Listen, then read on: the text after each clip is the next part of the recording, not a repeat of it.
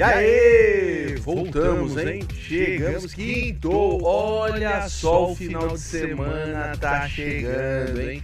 Tá chegando o dia da maldade, hein? Queria muito pedir para vocês desculpa aí de ontem da nossa live, a gente teve problemas técnicos, não conseguimos fazer a live, pra live não ficar aquela merda que a gente não pode falar palavrão, cara, porque o Léo falou pra mim que é o produtor do Ranfo, não pode falar palavrão, então a gente queria dizer pra vocês parar, Pode falar palavrão, mas tem que ser sucinto, pô. É, não pode, né? Não ficou legal, né? Ficou- Então vamos fazer um negócio bem feito. Nosso convidado é especial. né? Aí, ó, vendo? É um ursinho carinhoso, tá vendo? Não sei.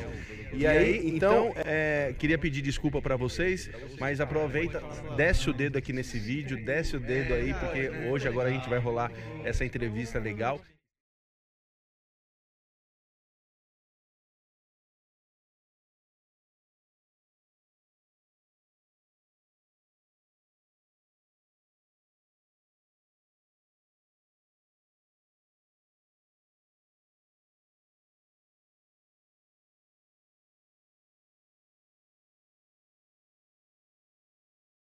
Lá já tem corte lá com 20 mil, então assim, vai lá e segue o nosso canal, tá bom? E também queremos muito agradecer a LTW, certo, Sebastião? LTW, LTW Consult, LTW que nos dá condições de ter uma qualidade financeira melhor, porque eles estão dispostos a ensinar a você, a mim e a todos nós a condição de gerir bem o nosso patrimônio. Muito importante, necessário, porque nós sabemos né, que a maioria do povo brasileiro precisa de suporte. Portanto, conta aí qual que é a a história. maioria do povo brasileiro precisa de suporte e precisa aprender a investir. Então você aí que tá do outro lado que quer investir, porque você sabe que dinheiro parado no banco não rende mais nada, então entra agora www.ltwconsult.com.br e vai ali na aba Planejador de Sonhos. Ali você vai responder um questionário rapidinho, 10 perguntas rapidinho e já sai com, com um planejamento financeiro pronto para você começar a aprender a investir e também um planejamento ali se você tiver com as suas vidas, sua sua finança enrolada, etc. A LTW também te ajuda a desenrolar as suas finanças ali e fiquei sabendo que eles ajudam até a diminuir a dívida em até 70%, Sebastião. Nossa, que maravilha! Imagina você suando, trabalhando e pagando é, é, é, as, as dívidas passadas e fala, o que, que eu faço? O que faço? Então vocês vão escutar o que o Alan está dizendo, entender e mergulhar no universo do LTW para quê?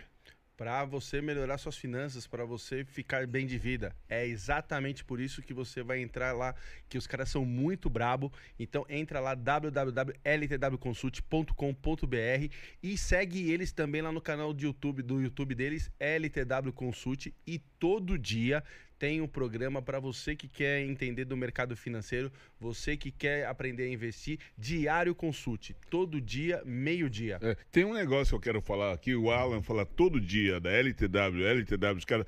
Eu tô com uma tendência a dar um pulinho lá para fazer um curso, uma imersão e aprender um pouco mais. O que, que é esse negócio de economia? Como é que funciona? Eu estou me organizando. No final do programa, eu vou avisar e dizer o que, que eu pretendo fazer em relação a essa história de LTW. Eu quero vivenciar essa experiência. Mas é isso aí. Olha aí, ó. Tá vendo? Aí, ó. Então você olha lá todo dia, meio-dia, Diário Consult, lá no canal da LTW Consult, lá no YouTube. Certo, Sebastião? Certíssimo. E ao mesmo tempo eu fiquei sabendo que tem um Spaceship que está fortalecendo essa conexão nossa aqui com o mundo digital, com o mundo do entretenimento. E eu sou Exatamente. extremamente curioso, brother. Eu Exa- quero lá saber que trem é esse, como diz o povo de Minas. Exatamente. É. E ó, eu vou falar pra você, a Spaceship, eu vou falar, ela tá conectando o mundo. Eu vou falar uma coisa pra você, não sei se você tá sabendo, mas a Spaceship já foi escolhida para ser a organizadora da transmissão das próximas Olimpíadas. Ah, eu quero lá, eu vou lá, Então, eu vou só lá. pra vocês verem Então, o Alan, nível que os caras chegaram. Não, pode ficar tranquilo que assim, eu vou lá para saber o que está acontecendo, vou mergulhar nesse universo e um dia eu volto aqui para contar para vocês essa história. Exatamente. Você vê que, olha lá, os meninos começaram com a gente aqui, ajudando, não sei o que lá. Aí, ó, o Comitê Olímpico viu o que os caras faziam aqui e já tô sabendo que eles vão cuidar das próximas Olimpíadas. É. Pra você ver que nível que os caras chegaram. Os meninos estão tão voando alto, voando alto mesmo. Por isso que nós estamos muito felizes em poder vocalizar Spaceship, LTW, e eu disse e repito. Daqui a pouco eu vou colar lá, que eu quero aprender essa magia e depois eu venho aqui contar pra vocês. E eu vou falar uma coisa, quando você me falou agora de voar alto, agora eu lembrei de uma coisa aqui de São Paulo, do Léo. Quem, ah, Léo, Léo, quem é Tá o Léo? voando, Quem é? tá é, é voando. mesmo, é? tá voando, Ah, tá o menino. voando alto, O né? menino tá voando. Ah, ele é um Concorde. Não, Concorde.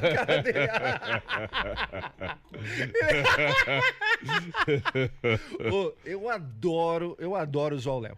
E, e eu- e eu- é que pena que o pessoal que tá ali assistindo não consegue ver ele do outro lado ali. Ô, ele fica querendo Ele vai derrubar a matar. live, ele vai É. derrubar. Cuidado, com essa cuidado com o que você aí fala, porque ele vai derrubar e o bagulho fica louco. Então, melhor, vamos, vamos, vamos dar sequências ao que, ao que realmente Ai, tá. Tá, vamos, vamos fazer, porque senão, a, É, senão a gente, daqui a pouco a gente não vai ter nem mais ele aqui, porque É. a namorada dele vai matar ele, graças a mim. Irmão, queria muito te agradecer, Raul, mais uma vez aí por você ter vindo aqui hoje fazer essa, essa live com a gente. Desculpa mais uma vez aí a live de ontem. Te peço mil desculpas, mas a gente ontem teve um problema técnico muito sério. Então eu queria começar já esse, essa nossa entrevista aqui, que você contasse um pouco da, da, da sua infância, contasse um pouco aí de como você está vestido, do que, das coisas que você está vestido. Então, pro pessoal é, que está começando a ver essa live, entender um pouco do nosso assunto de hoje. E Aham. por que tá vestido assim? Mas Por que que tá vestido assim? Bom, primeiramente, eu vejo como oportunidade. A gente tá fazendo o primeiro live do Real, que é um déjà vu. Aham, É, Ah, é verdade. Tá vendo? aham. E, e eu vi outros li- outras lives de vocês. Eu não lembrava que tinha um Lombardi chamado Léo aí pra ficar falando. Ah, é que ele tá aqui agora, entendeu? então, tá vendo? Já, já quebramos duas, Duas duas novidades. Aí, terceira, né? Um convidado a caráter, né? A cara- car- Não, não, é, não, né? é, mas a caráter já vieram aqui nesse programa. Já É, já É. veio a Madonna aqui. Já veio a Madonna, a caráter. Madonna, é. nós somos Eita. internacionais, cara. Uh, Madonna É, já veio nesse Madonna programa. veio, então, a não- caráter, eu posso te garantir que já veio. Faltou só o Jesus pra dar um, um- um- um selinho nela, mas é, vai ficar na imaginação de quem Ó, viu. eu vou falar pra você, eu fiz uma promessa com o pessoal da internet, Aham. e aí se bater esse X na internet lá, eu vinha de Madonna, e os caras cumpriram. Irmão, vou falar pra você, o sacrifício de Ele fazer... adorou. Nossa, Ele não. amou. Meu, era maquiador, e pra colocar sobrancelha, e, pra- e a roupa da Madonna, pra colocar, não fechava, e, e, meu, e cinta, e ó, eu vou falar pra você, nu- nunca mais eu brinco, eu brinco com o pessoal da internet. que Ele eles não sabem- brinca, ele vai vir sério mesmo. É, cara. o Ele pessoal, vai o vir pessoal é sério. Da, E ele vai ficar sério, você é Madonna mesmo. E, e- e se você, você vai olhar lá no programa, eu de Madonna, é o do Rafael Cortez. Eu pareço a Madonna do Pavilhão 9. Cara, Nossa, você me fez lembrar de um podre meu. É, como? É. Você falou de fantasia da Madonna, eu lembrei que eu cheguei a fazer uma vez. É, eu tava. Sabe com as paixonite? Que, Sim. Todo mundo já teve paixonite na vida. Eu tava com paixonite com uma garota que ela fazia cosplay da. Da. Nossa, até fugiu o nome da. Da. a- a- a- nossa, fugiu a cabeça, mano. Do, a Targaryen da, do Game of Thrones. ah, Hum. sim, sim, sim. Então, a. Nossa, por que, que fugiu da cabeça? Mas enfim. Hum. É, E eu tava com paixonite, né? E eu tava com vergonha de me apresentar pra ela. Aí que, que eu tive a ideia? Eu comprei aquelas fantasias de dinossauro inflável, sabe? É, Eu pintei, eu fiz umas asas e transformei aquilo num dragão. Aí eu fiz o Drogon pra Uhum. fazer par com ela de, de cosplay. ah, Então, tipo, pensei nisso, né? Porque é meio pagar mico, né? Eu tava lá de. Com, é engraçado que todo mundo Não, mas, falava. e, e- mas você Mas saiu. não é um dragão, é um dinossauro, porque é um. dá pra ver, né? Que é um Mas- T-Rex, né? Mas você saiu E- isso aonde? Você saiu, você tava com ela. Foi um fa- evento de, de cosplay. Meu Deus do céu, hein, irmão? Mas que, que Bacana. paixão, hein? Acontece, acontece. ganhou o coração dela? Não. aí, é, aí é complicado, brother. É, acontece, acontece. Mas pelo menos a fantasia ficou legal.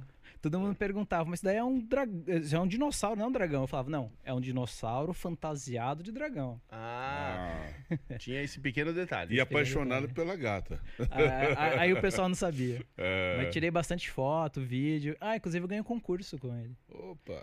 É, é engraçado porque eu tentei parti- participar de cosplays já faz acho que uns 12, 15 anos. Eu competia, eu nunca ganhei nada. Aí quando eu fiz esse cosplay de, só por causa da menina, eu, eu fui lá no palco só porque o pessoal chamou, porque gostaram, né? E no final ganhei. Fiquei até surpreso, né? Mas enfim. E conta aí, como é que, como Mas, é que você... é, vamos, vamos- Você me perguntou da armadura, né? Vamos de vu pra falar dela, né? Então, pessoal, eu tô vestido aqui com essa armadura. É, é uma armadura histórica. Né? Não é uma peça que eu roubei do museu, não. Ela Uhum. é baseada numa peça que tem no museu. Tá? Uhum. No caso aqui, a armadura é baseada no século XIV. Tá? E ela é de aço inox mesmo. Algumas partes de 2 a 3 milímetros. Essa armadura aqui ela é usada para combates medievais. O pessoal fala combate medieval, mas é muito relativo, tá? É, no caso seria o esporte, né, usado em armaduras. Para quem acha que tem acesso ao History Channel, você bem que no YouTube dá pra você achar um monte de episódio do Uhum. Night Fight. Uhum. Ah, é verdade, o YouTube brasileiro, o, o History Channel brasileiro traduziu como luta livre medieval. Eu achei uma pena, porque Night Fight é bem mais legal, né? É Night Fight, é. Night Fight. Aí, quem tiver acesso ou jogar aí no YouTube mesmo pode encontrar, né, vídeos do pessoal lutando de armadura. É as mesmas armaduras que eles usam nesse, nesse programa, tá? É o muito mesmo- caro ter uma, uma É. armadura dessa? É caro, sim. A maior parte do, do brasileiro tenta fazer por conta, né? Hum. Então, cada grupo geralmente tem uma, tem uma ou duas pessoas que sabem fazer alguma forja, algum trabalho de metal para reduzir custos, tá? É, por exemplo, o, o meu ferreiro, vamos falar meu ferreiro, né? Que é o rapaz que tá comigo, tá Hum. fazendo minhas espadas, algumas partes das armaduras. Ele não tem a maquinaria necessária para fazer o capacete, né? O elmo. Hum. Então, o que a gente faz? A gente compra, a gente faz a armadura inteira com ele e compra o capacete com uma pessoa que consegue. É isso, dá o jeito Sim. né? E muitas pessoas acabam misturando armaduras. Tem gente que tem capacete europeu, tem gente que tem o, o braço, as pernas brasileiras, tem o peitoral às vezes de algum outro lugar. Por exemplo, um lugar muito forte desse esporte aqui no mais próximo da gente é a Argentina. A Argentina, então, eles acabam vendendo um material muito bom, Uhum. tá? Então tem muita gente no Brasil que tem alguma peça ou outra da Argentina. Mas esse seu você, você fez ou você comprou? Esse aqui eu fiz. Desculpa, eu comprei, tá? Mas foi sobre medida. As armaduras geralmente são sobre medidas. Tá? Tem gente que compra armadura usada. A minha armadura usada, ela serve apenas para treinos, porque para competir elas não funcionam direito porque elas sempre dão brecha ou às vezes machuca o braço, machuca a perna porque não é pro tamanho da pessoa, tá? Então a armadura tem que ser sobre medida. Ela, o pessoal costuma falar que é pior que terno. Uhum. Sabe quando você vai fazer o terno de acordo com a sua alfaiate costa, então. Aham. o, o terno ele ainda é tecido, ainda dá Hum. pra maleável. Como que você vai fazer isso com o aço? O aço até é um problema. Se você engorda muito, emagrece muito, a armadura já começa a ficar ruim. Entendi. Tá? Tem, tem esses problemas. É verdade. Aham. E curiosamente, o- os as, arma- as melhores armaduras do mundo são de titânio. Só que é muito raro ver alguém no Brasil com titânio. Geralmente quando a pessoa tem, é porque comprou de alguém usado. E Você tem titânio aí? Eu não tenho. Aí, ó, Eu chupa, eu condições, tenho. Eu Ô, tenho você tem ti- titânio? Eu tenho titânio na coluna. Ah, na coluna. Aí, ó. Tá? Empresta aí pra Não vou. Fazer aí, uma, uma eu- peça aqui pra mim. Eu tenho titânio na coluna, tá vendo? Hoje, É. quando- hoje é, eu operei minha coluna e aí é titânio. Que é um Uhum. material que você não sente frio nem calor. Uhum. Ele é um material resistente, ou, é, não dá rejeição do corpo, então hoje é titânio. Então gente, é, é muito louco, porque quando eu fui operar, falavam assim: ah, você vai ver que no frio você vai sentir. Eu, eu não sinto. Ah, também não pega detector de metal, né? Então Uhum. você passa De em boa. aeroporto, é, porque cê- antigamente era, era ferro na, na minha coluna, que, quem, aí apita, dá frio, dá calor. essas- Acho que não é Aí uma você tem boa que passar avisar pelo o, detector de metal, né? avisar o pessoal Aquela disso, hein? rampinha, você tinha que deitar ali e passar. Eu já tô vendo um monte de gente querendo fazer faca de titânio depois dessa, né? É. Toma exa- cuidado. Se bem que titânio é tão caro Não, que é muito não, difícil. o material, o material, não, e o material é, é muito difícil. Você não encontra ali, ah, vou ali comprar uma.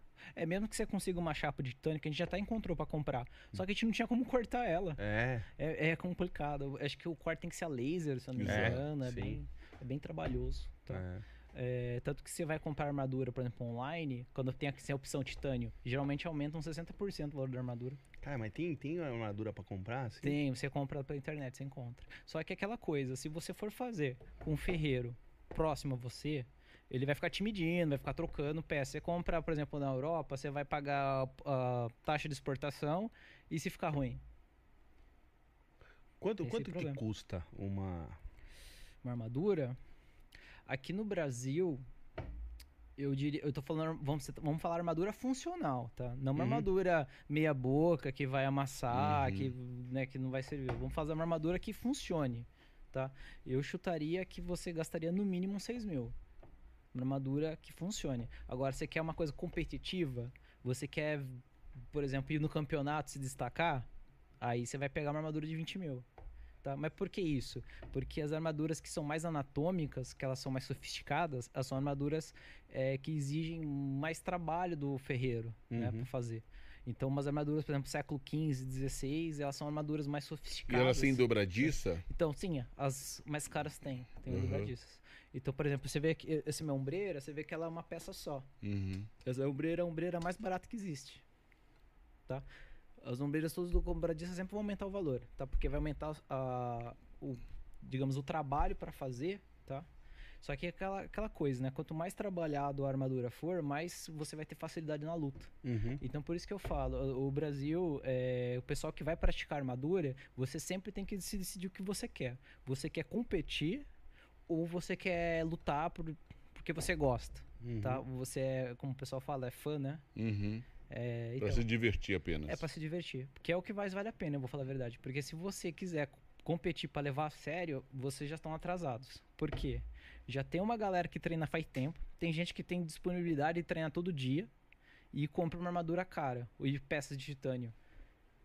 Um competidor novo conseguir chegar no nível dele vai se dedicar muito, vai ter que arrumar tempo, vai ter que arrumar dinheiro pra isso, tá? E convenhamos, conseguir patrocínio pra ser um lutador de armadura é um sonho que o pessoal ainda não alcançou. Pra poucos. É, é, não é nem pra poucos. Aqui no Brasil não tem. E o pessoal tá tentando conseguir patrocínio, mas patrocínio tem que ter volta, né, pro patrocinador. Exatamente. E exato. a armadura não é uma coisa comum. Tanto que tô aqui, o primeiro cara armadurado num podcast. Poxa, esse Ou é um momento seja, histórico. Momento histórico. Ou seja, como que vai ter patrocínio se ainda nem tinha pessoas no podcast, né, de armadurados ainda, né? Pessoas não conheciam. Vocês mesmos falou que conheceu a partir do Vitor, né, do Vitor Do Metaforano. Victor, né? Então, então não é uma coisa muito conhecida, né? E- E como eu já tinha falado ontem, o- as armadura, os esportes das armaduras no Brasil começaram a crescer nos últimos anos. Eu acho que por volta de 4, 5 anos que começou a ter um movimento no Brasil. Tá? Antes disso era, era falo, muito isolado. Tá? Eu sei que tinha um pessoal do Sul que já treinava de armadura já há uns anos, eu conheci eles, mas era só, só eles. E eles não faziam para competir porque não tinha um- com quem o lutar. rival, né? É, não tinha rival. Hoje que tem os campeonatos nacionais, né? Mas ainda assim poucos, né? Se for contar. É um esporte que foi crescendo muito em cinco anos. É, foi aquela coisa exponencial, né? Começou com 1, 2, 3, 10, 20, 30, mas a gente tá nessa marcha, né? Indo pro 50, né? Então vai demorar um pouquinho para chegar no 100, 200, então tem que ser uma coisa bem grande para os patrocinadores olharem e falando, ó, agora a gente vai investir, né? Você falando assim, eu já fico me imaginando é, indo até a Europa buscar uma armadura, aquela que a gente vê no filme, dos castelos, aqueles caras, e ter uma própria. Ir lá e montar aquela toda articulada, toda. É bem legal, porque aquela porque a armadura, no caso, ela vai ser histórica, né? É, de- é baseada em peças de museu, ou seja, reais, só que com o seu corpo, com a sua, mold, com a sua moldura do, dos, pra caber em você. Isso que é legal. né? Mas aquela, aquela, aquela armadura que a gente vê em filmes, assim, que é toda, toda, toda de aço, aquilo ali existiu mesmo? Os caras conseguiam. Depende de qual filme você tá falando. Não, não, mas qualquer filme. Existem sim. Você pega aquela que é inteira de. Meu, a- a- desde o rosto até o pé, tudo de Tem, ferro. Tem. Meu, mas Tem aquilo ali algumas sim. pra mexer devia ser uma bosta. Como é que, aí- como é que- que ia ser vê as lutas com que, aquilo ali? aí que tá. Tudo pesado. A armadura, né? Ela funciona assim. Ou você procura proteção, ou você procura mobilidade. Então, Se você quer os dois, você vai pegar o caro. Porque existem as armaduras que protegem tudo. N- Não, não tô falando que elas disso. têm todo o movimento. Não, mas não tô falando isso agora de o cara comprar. Tô falando, vamos voltar pra, pra, pra Ah. lá tá pra trás. Quando se aquilo ali era, era, era real. usado real. É Por exemplo, real, só em que batalha. Porque, meu, aquilo ali é já tudo não ferro. era, é, o contrário do que o pessoal acredita, já não era mais medieval. Quando é uma armadura inteirinha de placa, sabe, do pé à cabeça não tem uma parte da pessoa, né? Ela já é uma armadura renascentista, que é Hum. pós a Idade Média, tá? Mas aquilo ali, pra mexer, e pra... devia ser difícil, hein, irmão? Imagina um cara que cai. Plaf. Não, é, e Pra pra, é, e levantar. pra levantar. Hã? É só, que, é só a questão do peso, tá? Que, que é dificultário. Porque, a, porque quando a gente tá falando de uma armadura século XVI, XVII pra frente, ela é totalmente articulada. Né? Ela tem várias peças. Ela é tota- é uma engenharia. Mas assim, é bem- pesado. Mas é, pe- É- é mano, é, pesado, é uma é espada, aquilo ali é pesado, É pesado, irmão. é pesado. eu não consigo ver. Só na que boa, se eu tivesse que lutar, eu preferia pegar a espada e ir na, isso aí, Aham. ir na Só- pele. Só que o peso da armadura você tem que lembrar também de um detalhe. É, o peso, ela vai sempre vai ser equilibrada e, e partes vão ser mais largas e partes vão ser mais finas. Por exemplo, a cabeça sempre vai ser mais larga porque é o capacete. É o lugar que você não pode né, ter uma lesão de qualquer jeito. Uhum. Então o capacete vai ser grossa. O pé, que geralmente é a área que o pessoal menos se machuca, né, menos leva golpes, é mais fino. Entendeu? Então o peso da perna, por exemplo, é mais leve. Então você consegue correr com a perna com muito mais facilidade. Geralmente você fica com aquele peso assim na, Na cabeça. na cabeça. Tanto que uma coisa que a galera sempre reclama quando põe armadura é que não consegue ficar mexendo o pescoço. Não, mas, mas não dá nem pode, pra né? mal andar. Como é que você tá falando de correr? Eu tô olhando aqui. Mano, aquilo Não, aí parece um corre. Robocop. Como é que vai correr com aquilo? A gente corre. Inclusive, Você tem uma daquela toda fechada? toda fechada não. Mas eu, mas eu consigo me blindar bastante. O. Ah, o- ah, aquele elmo ali do meio, ele é do século XV. Ele É. já tem. É que eu não tenho o, o completo dele, né? Mas o set completo dele, né? Armadura completa, tra- é, tamparia tudo. Mas no caso, o. E como é que corre com aquilo ali? o corpo inteiro daquilo ali? Eu, se- eu queria, eu queria ver. Ah. eu fiz um videozinho de eu chutando, que o pessoal tava falando que não dá pra chutar, mas pra cima. Pra cima, quer ver, ó? É, lá pra cima mesmo. É recente, é recente. Pra baixo, pra baixo. Aí vocês conhecerem o, o Real Podcast, sei se vocês viram, mais pra baixo, mais pra baixo. Ah, nossa, eu não postei aí. Aí, ó. ah, eu acho que eu postei no meu particular. É que eu tô chutando. Hum. Sabe aquele chute que você faz Sim, o segundo chute no ar? Sim, sim, Ah. sim. Eu fiz com a armadura pra ver que dá pra fazer. Só que tem um problema, por causa do peso, então na hora que você dá o segundo chute, o seu pé já encosta Cai no chão. rápido. Encosta no chão. Só que você consegue, a armadura permite. Deixa eu ver aquele primeiro vídeo ali, ó. Esse Essa, daí. essa daí não é de armadura, é de esgrima histórica, né? ok. Esse aí. Isso. Tá vendo a máscara preta? Sim, sim. É pra é, diferenciar da esgrima olímpica. Uhum. A esgrima olímpica, ela, ela. O uniforme é branco, né? É. A esgrima histórica geralmente é preto. Só que a gente usa o uniforme marrom porque é a cores da academia. O marrom e o verde. Entendi. Eu lá no fundo lá, não sei se conseguem me enxergar ali no fundo. ali. Enfim. É, Então, na verdade, aqui a Falcon Negro a gente trabalha com várias modalidades. O que, que é a Falcon A Negra? Falcon Negro, então, é- é uma academia de é, artes, artes marciais europeias. Hum. né? Tem a esgrima histórica, Hum. tem as armaduras, Olha lá. vai ter é, ficou escura essa foto. Tem até arqueria histórica. A gente está construindo uma torre para fazer as defesas. Hum. Aham. Inclusive a gente faz a dinâmica da defesa do castelo, que chama, que a gente faz Uhum. uma fenda que o arqueiro ele não pode tirar encostado, ele tem que tirar a um metro e meio de distância para a flecha não ricochetear, para ela passar Uhum. pela fenda. Sim, E a gente sim. faz a dinâmica que a gente chama de metralhadora, que a gente coloca vários arqueiros, conforme um vai soltando a flecha, ele sai e o outro entra. Então a pessoa que tá do lado de fora da fenda, a impressão é que a flecha não para de sair. E eles faziam isso.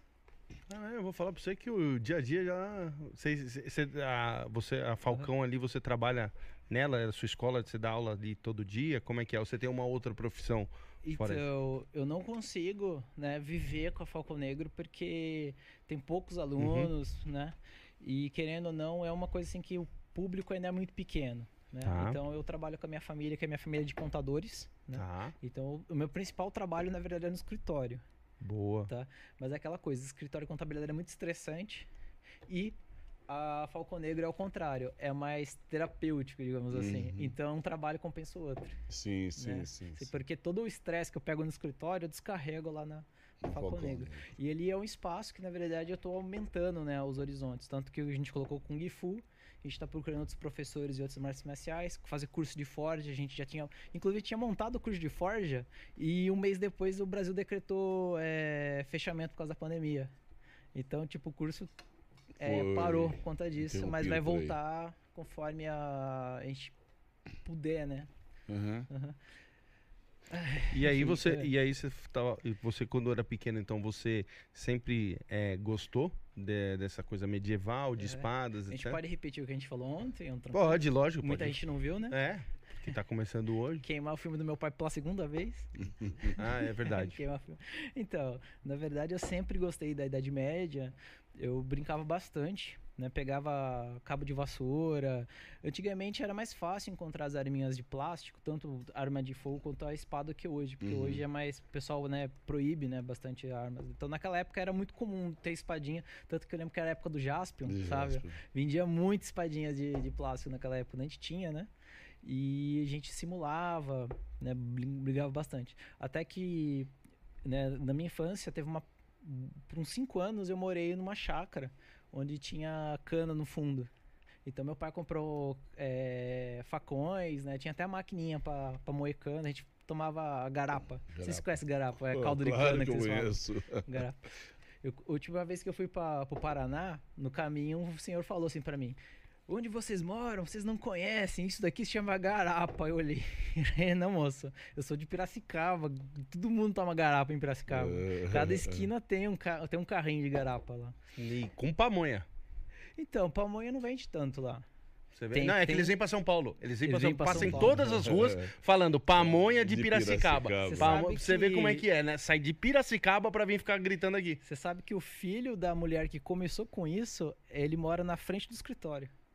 Sério? É porque o escritório é no centro. É. Então é fácil de acontecer essas coisas. De pessoas famosas, né, se- acabarem se encontrando Mas ali. como é que mas, mas ele ficou famoso? Como é que ele conta essa história? Ele fala assim: Ah, minha, fala, minha a mãe ma- que começou? É, a mãe dele ia pras rodovias, né? Vendia nas estradas. É. É, com o tempo começou a entrar em São Paulo. Foi em São Paulo mesmo, não foi, não foi no Brasil inteiro, como o pessoal acha. Foi em São Paulo. Aí as pessoas perceberam que quando falava pamonha de Piracicaba, as pessoas já assimilavam com uma pamonha boa. Então, mesmo não sendo de Piracicaba, as pessoas começaram a falar que era. Ah, não, É, é. é fake, Sim, fake sim, news. fake news. Aí começaram a vender pelo Brasil inteiro. É, não, o cara tá lá no meu, sei lá, em Goiás, ele aparece, ah, atenção, pamonha de Piracicaba. E Mano, não é. Piracicaba tá 3 mil quilômetros É, daqui. então. Mas de qualquer Ah, é. forma, Piracicaba se tornou a referência, do Referência pamonha da no mundo pamonha. inteiro, né? É sim, é cidade da pamonha. É, é engraçado que a gente comenta isso, que a gente vai pra São Paulo ou algum outro lugar, a gente encontra mais pamonha do que lá. Uhum. Por exemplo, a gente foi pra São Roque nos dias desses, né? Que a gente foi lá lutar de armadura, né? E bem. acho que umas 20 minutos antes de chegar no castelo, no castelo mesquita medieval, tem o castelinho da pamonha. A gente cascou o bico, porque a gente viu, mano, a gente é de Piracicaba, a gente veio pra cá pra ver o castelo da pamonha. e em Piracicaba não tem isso. Não tem. Se bem que seria uma boa, né? Seria Mas uma o castelinho. ótima, uma ótima É, até pensando no ponto negócio turístico aqui, né? aí, É, ponto então, turístico. montar um castelinho da pamonha ali do lado do meu espaço, né? Já Exatamente. emenda, né? Não, eu não sei como em Piracicaba não tem alguém que colocou já um espaço de pamonha lá, meu. É impressionante Então, vocês. Lá tem um bairro, é, a acho que é Tanquinho, se eu não me engano. Ou eu tô viajando aqui na maionese. Que é um bairro bem isolado que faz a festa do milho. É, Lá que você vai encontrar bastante pamonha. entendi. Mas se for andando na rua assim, nossa, só alguns lugares muito específicos pra encontrar. Você não vai achar. É. Por exemplo, Rei da Pamonha não tem lá. Não tem, né? Aqui, aqui, quando a gente vem pra São Paulo, a gente pega a, Sim, a a- Bandeirantes, primeira coisa que a gente, que a gente sabe que a gente tá em São Paulo, É, que é Rei da Rei da Pamonha no Pamonha. caminho. Não, não passa nem o grau, né? Não, passa os três Não, não, sim, mas nem antes chega o rei da pamonha, né? Quando você- No- Não, é que o Rei da Pamonha fica bem na entrada da cidade. Então. Então quando você vê a pamonha, você fala, cheguei em São Paulo. Ah, daqui, daqui É, da indo de entrada. Piracicaba ah, pra São tá Paulo. bom, entendi, Isso. entendi. Pensei que era saindo de Piracicaba, tava não, entendendo não, isso. saindo de Piracicaba. Saindo de Piracicaba tem a Casa da Linguiça. Caramba, você... E eu nunca fui lá. eu só vejo a placa. Casa da Linguiça, 50 metros, ó, legal. Casa da Linguiça, aqui, legal. Mas eu acabei de sair de casa, não tô com fome. É, não, Mas pra vocês que estão vindo, vieram me visitar, Não, e quem obrigado. sabe vocês vão lá na Casa da Linguiça, vocês falam não pra mim se é obrigado, obrigado, irmão. Não vem com esses papinhos, não. A gente, não, obrigado. Não vou entrar numa casa da linguiça. Não, Ele não tem algum tenho, problema não tenho o mínimo interesse. Não tenho o mínimo interesse de Mas passar Rei lá. da Pamonha é tranquilo. Não, rei da pamonha, beleza, mas também não gosto muito, Muito de de pamonha. pamonha. né? É, não gosto. Falar pra Eu, você, eu eu, acho, eu, eu particularmente eu gosto muito mais do milho do que da pamonha. eu gosto do bolo de milho. Bolo de milho. Bolo de, bolo de milho é bem, quando é bem feito é bom mesmo. É. Mas é engraçado que a gente mudou totalmente o foco da Não, pra conversa. você ver, a né? gente tava na, Não problema, em- não. no século XII medieval lá falando não sei o que lá, e agora a gente caiu na... pamonha de Cara, Piracicaba. nem tinha descoberto o milho ainda. Não é, você vê. Mas eu tava pensando quando você tava falando assim da. Hoje lá você tem é, a, a sua escola, que o pessoal vai lá lutar e, e vocês fazem batalhas lá. Eu tava pensando aqui a nossa infância, quando eu vejo você assim vestido, a nossa infância é. Mesmo por, é, sendo uma infância assim, que eu diga assim, vai. É, como é que eu vou colocar assim a- essa palavra? Uma, uma, uma infância assim de, de- dos tempos modernos, né? Uhum. Uma infância assim, porque a gente coloca aí no- 1990, 2000, etc. Então dos tempos modernos, Uhum. é, tinha muita coisa com espada o, o- a nossa na nossa infância, né? Porque aí eu, eu lembro que nem você falando assim, pô, a gente era criança, a gente assistia o Jaspion. Uhum. O Jaspion tinha uma espada. Lutava, lutava com. Aí você tinha ali. É... Thundercats. O Thundercats, é, é, com He-Man. É isso que eu ia É. colocar. Por isso que eu, eu colocar as coisas. Então, assim, ó, tem Jaspion, tinha o Thundercats, tinha o He-Man, você tinha o. Os Changeman, que tinha também tinha, tinha, tinha espada. Tinha o Ninja Jiraiya. Aham. Olha quanta coisa que a gente, na nossa infância, a gente foi bombardeio. E isso eu tô falando coisa é, que era tempos modernos, 1990 e pouco, aí depois Uhum. quase do- chegando 2000. Então você fala assim, pô, perto de lá de trás, que você falava, pô, lá atrás tinha espada no, no começo da humanidade, aquelas coisas. Você fala, cara, e a gente foi bombardeado na nossa infância com muita coisa de, de espada. E eu acho que às vezes se. Se, se eu parar pra analisar, acho que teve- a gente viu mais coisa de espada de desenhos, de, de séries, de, de coisas assim, de super-heróis lutando com espada do que até com uma, qualquer uma outra arma mais atual. Uhum. É, você até falou um ponto que se perceber, né? Na nossa época, né? Porque minha infância começou nos anos 80, né? É, você percebe que naquela época realmente tinha muita coisa pra infantil com espadas. É. E hoje em dia você vê que o público que trabalha com espadas é mais adulto. Como as séries, por exemplo, do Game of Thrones, ou The Witcher agora, Sim. né? E não tem muito desenho pra criança com espadas ultimamente, Hoje não tem mais. né? É estranho, né?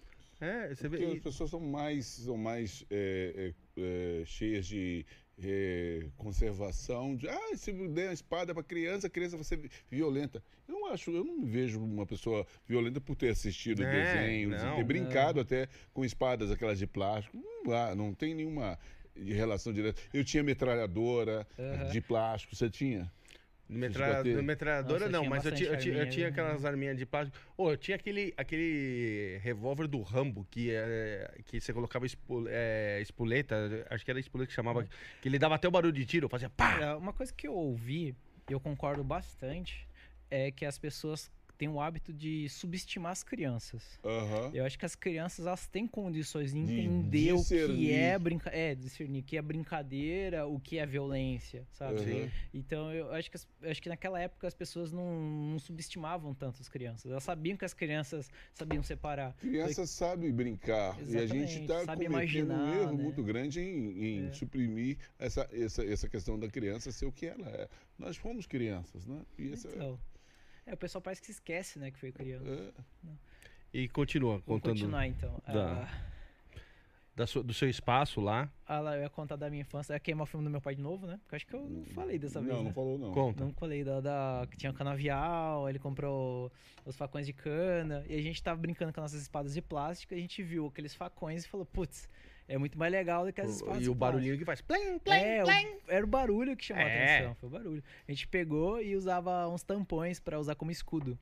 Daí quando meu pai pegou, eu e meu primo lutando, a gente tava pem, pem, pem. Ele olhou assim e ficou preocupado, ficou nervoso, né? Veio arrancar o facão da, na mão da gente e falou assim: vai estragar o facão!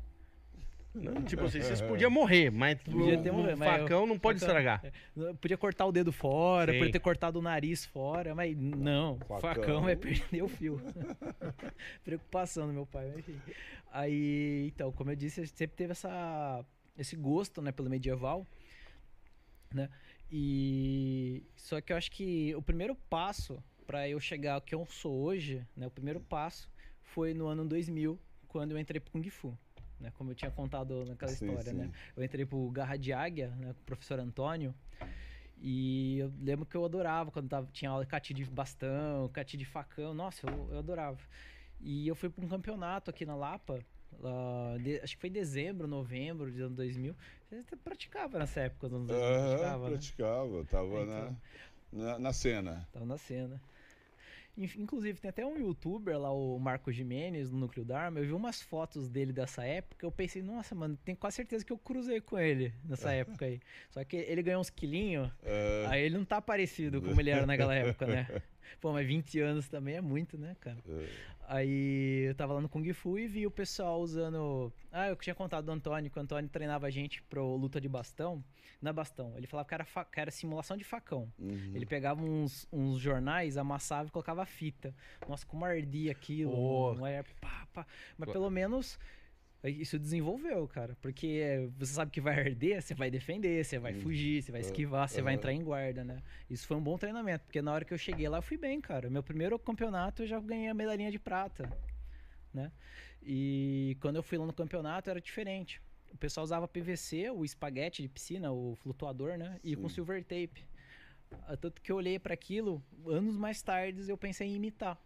Né? Quando eu troquei de escola em 2004, quando eu conheci uma galera nova, porque até então, até 2003, eu não tinha muitos amigos. Né? Porque o pessoal era do, do meu colégio antigo era muito futebol. Era muito assim, sabe, futebol. E eu era e o cara o que Game of gostava- Thrones ali, né? É, então. É... Oi? E você ali. Do Game of... É, Game of Thrones vai vir bem depois, né? Não, sim, É, mas sim, você, sim. mas você com esse espírito, os caras querendo jogar bola. Pra você ter noção, sabe uma conquista minha, pessoal, em 2005, 2001? Foi quando o livro parou de chamar O Livro Esquisito do Raul, se tornou Harry Potter. Isso foi uma conquista minha, porque saiu no cinema, Aham. agora todo mundo sabia falar o nome do livro que eu lia. Aham. Porque era sempre o livro esquisito. Ô, o Raul, aquele livro esquisito de novo. Tá vendo? o garoto que trouxe Harry Potter. É. E por incrível que pareça, eu não tinha lido Senhor dos Anéis ainda. Eu fui ler depois que saiu o filme. Aham. Mas enfim, é, mas Senhor dos Anéis também criou uns precedentes no mundo medieval Sim, muito sim. forte no Brasil. Muito, Sim. muito mesmo. Tem, inclusive, até hoje tem uma comunidade muito é, forte dos fãs né, do Tolkien, né? Mas enfim, é, voltando lá então. Aí em 2004, como eu disse, troquei de colégio, comecei a ter um monte de amigos. Nessa época eu tava já veterano no, no escoteiro, porque eu fui muito tempo escoteiro. Então eu peguei a galera do escoteiro, peguei a galera da Você foi- escola. Você foi escoteiro também? escoteiro. Sempre alerta, além? Sempre alerta. Eu fui lobinho, escoteiro e sênior.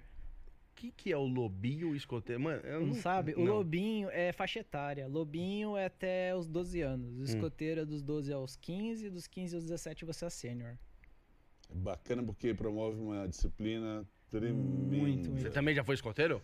Olha, eu tive vontade de ter sido, mas não, não rolou, cara. Não rolou, porque eu, minha- eu- eu acabei migrando para o mundo da dança e do sapateado, então não rolou. Mas eu, eu sempre tive muita admiração pelo uniforme, tudo bacana. Infelizmente, escoteiro exige muito tempo mesmo. Era uma co- Tanto que eu vivia parando e voltando. Uhum, Porque, como você mesmo disse, cara, é uma coisa que você acaba tendo que fazer escolhas. uhum. Um dos motivos que eu parei, inclusive, foi por causa do vestibular.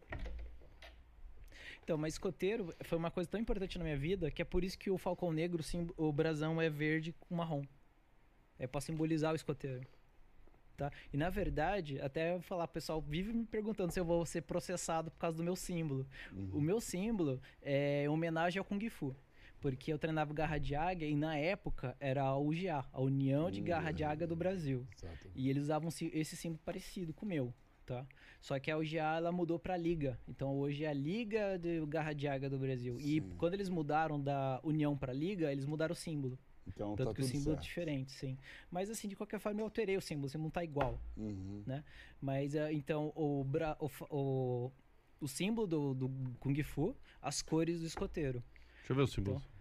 É que, Águia. é que o meu é prata Ah, e tá. tá difícil de encontrar. É porque na minha academia o prata é a cor do instrutor. O, as pessoas normais usam o falcão preto mesmo, que é falcão negro. Uhum. E o falcão negro, né? Por que o falcão negro? Porque é homenagem ao grupo de swordplay que eu criei em 2006. Que foi, uma, o que foi a união das três coisas que me fizeram ser um instrutor de esgrima histórica hoje. Foi o escoteiro, Kung Fu e o Swordplay, o Boffer Swordplay. Que eu ainda não contei nem o que é. Não, mas nem. é, então, nem sei o que, que é. Você acabou de falar e falei, É. cara, tô e aqui é assim, ó. bem mais famoso no Brasil do que a luta de armadura. Inclusive, até zoei o Rafinha Bastos em 2013 no, no Boffer Swordplay. Uhum. Mas- Na verdade, ele, mas que que é ele, isso? ele zoou minha, minha namorada da época, inclusive. Até vou Aham. contar essa história que vocês vão gostar. Sim. Então já Mas, enfim. começa, já manda, já manda, pra gente não esquecer. Não esquecer? É. O que, que, que, que ele fez? Que que você Então, zoou é com assim, ele? o Boffer Swordplay é uma prática de luta com as espadas de espuma. Lembra que eu falei do macarrão, de piscina? Ah. Então, isso daí deu origem ao, ao Boffer Swordplay. Tá? Hum. O Boffer Swordplay, eles usam espadas né, acolchoadas, né, macias, né? Escudos Hum. DVA ou papelão, material é, que não machuque, né? E o pessoal tem mania de fazer encontros, né? Hum. É, até vou contar essa história dos encontros pra vocês. Tem um encontro que é o maior do Brasil. Eu falo que é o maior do Brasil de quantidade de pessoas, tá? Porque tem gente que fala, fala para mim que é, o, que é o Odisseia, que é o encontro nordestino. Mas o encontro nordestino Olha. não tem tanta gente igual Cê- no. Não, mas eu já participei dos dois. É? Sim. Eu, já, eu vou lá no garante Nordeste. mesmo? Garanto. Eu vou no Olha, próximo porque eu vou falar Odisseia. pra você. O, ó, vou te contar uma O- coisa. o- O Léo. O Odisseia, ele é maior de atividades. ah, Ele, ele promove mais competições, ele dá mais medalhas. Hum. Então o Odisseia, ele é um evento mais completo. ah, tá. Mas quantidade de pessoas no mesmo dia, o Encontro Paulista ganha. Ah, sabia. Porque meu, o? Léo, o Léo vai nos encontros aí Uhum. de tanta gente. Olha lá, olha lá. Olha lá, bastante. O Lombardi. É, o Léo, se eu contar pra você O- os encontros aqui com tanta gente. Olha, eu vou falar pra você. Então, o Encontro Menino, viu? Paulista Hum. tava chamando tanta atenção que começou a vir algumas emissoras querendo gravar e tal. E na época o Rafinha Bastos tava na Liga. na liga, na Band né? ali. Isso, Tá. aí ele foi lá e fazia uma entrevista com a gente. E na época eu namorava uma menina, só que assim, eu sempre fui nerd. É, eu lia Harry Potter antes Uhum. do Harry Potter fazer sucesso, eu obviamente sou nerd, não tem o que É, falar, né? Posso falar? Nem percebi. Deu pra sentir o sarcasmo de longe. Enfim, né? Ah, até tirei o foco. Enfim, a minha A namorada. sua namorada da É, época. do evento que ele foi lá, o E Rafinha a- Bastos. Era assim, eu levava ela nos meus eventos nerds e ela em troca me levava nos eventos de tatuagem que ela gostava bastante. Ela Boa. sempre foi fissurada com, sabe, alteração corporal. Tá. Ela curte esse pessoal que tatua o olho, sabe, faz essas coisas, né? Ela gosta bastante. Então a gente fica fazendo uma troca, né? Um, você vai nos meus eventos, eu vou nos seus. Tranquilo, funcionava perfeitamente. Só que como ela gostava desse tipo de coisa, ela implantou em cima aqui o, ela colocou um pouquinho de cerâmica pra ficar com os dentinhos de vampiro em cima e ela tinha uns dois suportes pra colocar embaixo pra ficar só que colocava só em evento, né, Pra ficar com cara de vampira. Então ela já tinha meu, meu aspecto de vampiro. Aí ela foi no dia do Rafinha Bastos, justo no dia do Rafinha Bastos e foi vestido de uniforme, né? Hum. Aí o Rafinha Bastos viu uma vampira ali, quis entrevistar, né? É. Aí chegou pra ela e falou: Nossa, o que você acha de ser nerd? Ela, mas eu não sou nerd. Ela, dele, você tá com dente de vampira. Ela, tô. Você tá de uniforme de guerreira. Tô. E não é nerd. Ela, não. Até colocou a musiquinha de fundo. Toim! eu fui na rede nacional lá tirando sarro dela, mano. Ela veio falar comigo. Mano, eu era a única pessoa não nerd no grupo. Ele e foi ele direto. foi, em- foi direto em mim. Eu, eu vi que você- mora, mora com seus pais? É, seus Não. pais estão vivos? Meus pais estão vivos. Ainda bem. Não tá vendo? Não Ah, eu né? imagino seu pai olhando ali, tipo assim, meu filho namora com uma vampira. Ah. Ela fala, filho, vamos conversar. Então, eu, assim, no departamento de namorado eu tive bastante. Então, ele- eles tiveram várias opiniões diferentes da minha namorada. Ele diversificou bastante. né? É, a, a última, minha mãe chegava pra mim e falava: Ai, filho, ainda bem que você arrumou alguém parecido com a gente. Nossa, mano, tem um gosto peculiar, hein? Exótico. Não, é porque todas as minhas namoradas eram diferentes. Muito Não, mas diferentes. eu, eu entendi. É, Mas muito. Di... Mas que- me fala uma outra tão muito diferente assim. Tá, a minha primeira namorada, ela era campeã nacional de esgrima. De esgrima não, desculpa, de acro- é, acrobacia. Acrobacia. Então ela, ela era uma japinha baixinha. Então ela já era diferente, porque ela é uma japinha muito mais baixa do que as outras japinhas. E ela era da campeã, sabe, de acrobacia, né? Então, tipo, ela Mas fazia essa, coisas. então, essa era- foi a leve que você passou na Foi, sua vida, né? né? Depois, é... é, Enfim, depois eu namorei uma menina que era. Nossa, é até, até, até meio ruim falar isso, né? Que Não, ela era conta. muito. Era, ela era milionária, sabe? Hum. E eu sempre fui de uma família classe média baixa. Então era muito estranho. Tipo, eu sempre fui daquele cara que ia na escola a pé, pegava ônibus, eu sempre fui meio esforçado. Aí eu fui namorar uma menina que só pra ir no, no quarteirão tinha que ir com motorista, ir com segurança, Nossa, carro blindado. Aí você falava, putz, quantos carros você tem? Ela falava, ah, eu tenho quatro. Deu, mas quantas pessoas moram na sua casa? Ah, eu, minha irmã e minha mãe. Não, mas tem mais carro do que gente, sabe? Pra mim era uma coisa assim bem. Né? E então eu lembro que minha- meus pais ficavam constrangidos, porque meu pai é bem do interior, né? Meu pai não sabia lidar. Porque a classe social, querendo não, faz muita diferença quando tem relacionamento envolvido. Sim, sim. Porque as pessoas têm assuntos diferentes. Atmosferas, lugares Então, diferentes. então eu fui trocando tantas namoradas diferentes. Inclusive até namorei uma professora de Kung Fu também depois. Então olha só, como você viu como foi mudando muito. A, Exatamente, é. a acrobata, a, a Milionário. milionária, a, a professora de Kung Fu. Então foi, foi diversificando. Entendi. Então por isso que quando eu namorei a minha última, ela, ele, a minha mãe falava, ai, essa aí é normal. Entendi, entendi, entendi. Nossa, mas fala dos meus relacionamentos aqui, eu vou- espero aí não tomar um processo em algum momento. Não, aí. você falou, você não falou nada. A gente continua falando aí da. Uhum. Vamos continuar falando das batalhas aí, Vamos das falar coisas. das batalhas. Eu queria falar bastante do, do Boffer Sword Play, porque eu acho que tem muita história pra contar, porque foi uma coisa assim que mudou muito minha vida. Hum. E que fez muita. É, eu tenho. é, se for contar tudo, não tem horas pra, pra anotar tudo, tá? Só vamos, vamos tentar contar partes importantes, Sim. tá? Beleza, vamos contar qual foi a primeira vez que eu tive contato, tá? Lembra que eu falei que eu fiz o. que eu troquei de escola e que fiz o macarrão lá de piscina e tudo? Então juntei uma galera pra gente fazer, só que eu não sabia fazer direito. A gente se machucou, eu abandonei. No mesmo ano, eu fui no encontro de, de anime. Não sei se você conhece, os Sim, eventos sim, de anime agora é sim. famoso, né? É, Só que em 2004 quase ninguém sabia. tá. Aí foi lá em 2004, eu fui no Anime Friends. Ah, aí eu lembro que quando eu tava lá, o pessoal mostrou que tinha um pessoal que treinava com espada de espuma. Que foi a primeira vez que eu peguei mesmo. Eu falei, nossa, esses caras sabem fazer direito, não machucar. Hum. Aí quando eu peguei e lutei, pela primeira vez, aqui legal, eu perdi. Comecei a perder de pé esquerdo já. Aí eu me apaixonei por aquilo, né? Falei, nossa, eu quero continuar fazendo isso. Aí eu tentei aprender a fazer. Eu, eu lembro que eu vinha bastante de São Paulo pra competir. Eu fazia vários campeonatos. Até que a gente tava, eu e meu pessoal, a gente se destacou tanto que lembro que eu lembro dessa data, porque a gente anotou porque a gente comemorava por vários anos. 26 de janeiro de 2006. Foi o ano que o pessoal nos convidou a participar de um evento porque a gente se destacou no campeonato. Daí a gente foi num evento lá no Parque Vila Lobos, Tá. né? Que naquela época o pessoal fazia o que eles chamavam de batalha campal. Batalha campal era uma reunião de vários grupos de sword play e o pessoal se, bate, é, se batia, fazia a guerra, né? Uhum. Juntavam vários de um cada lado. Viu e se- competições ali.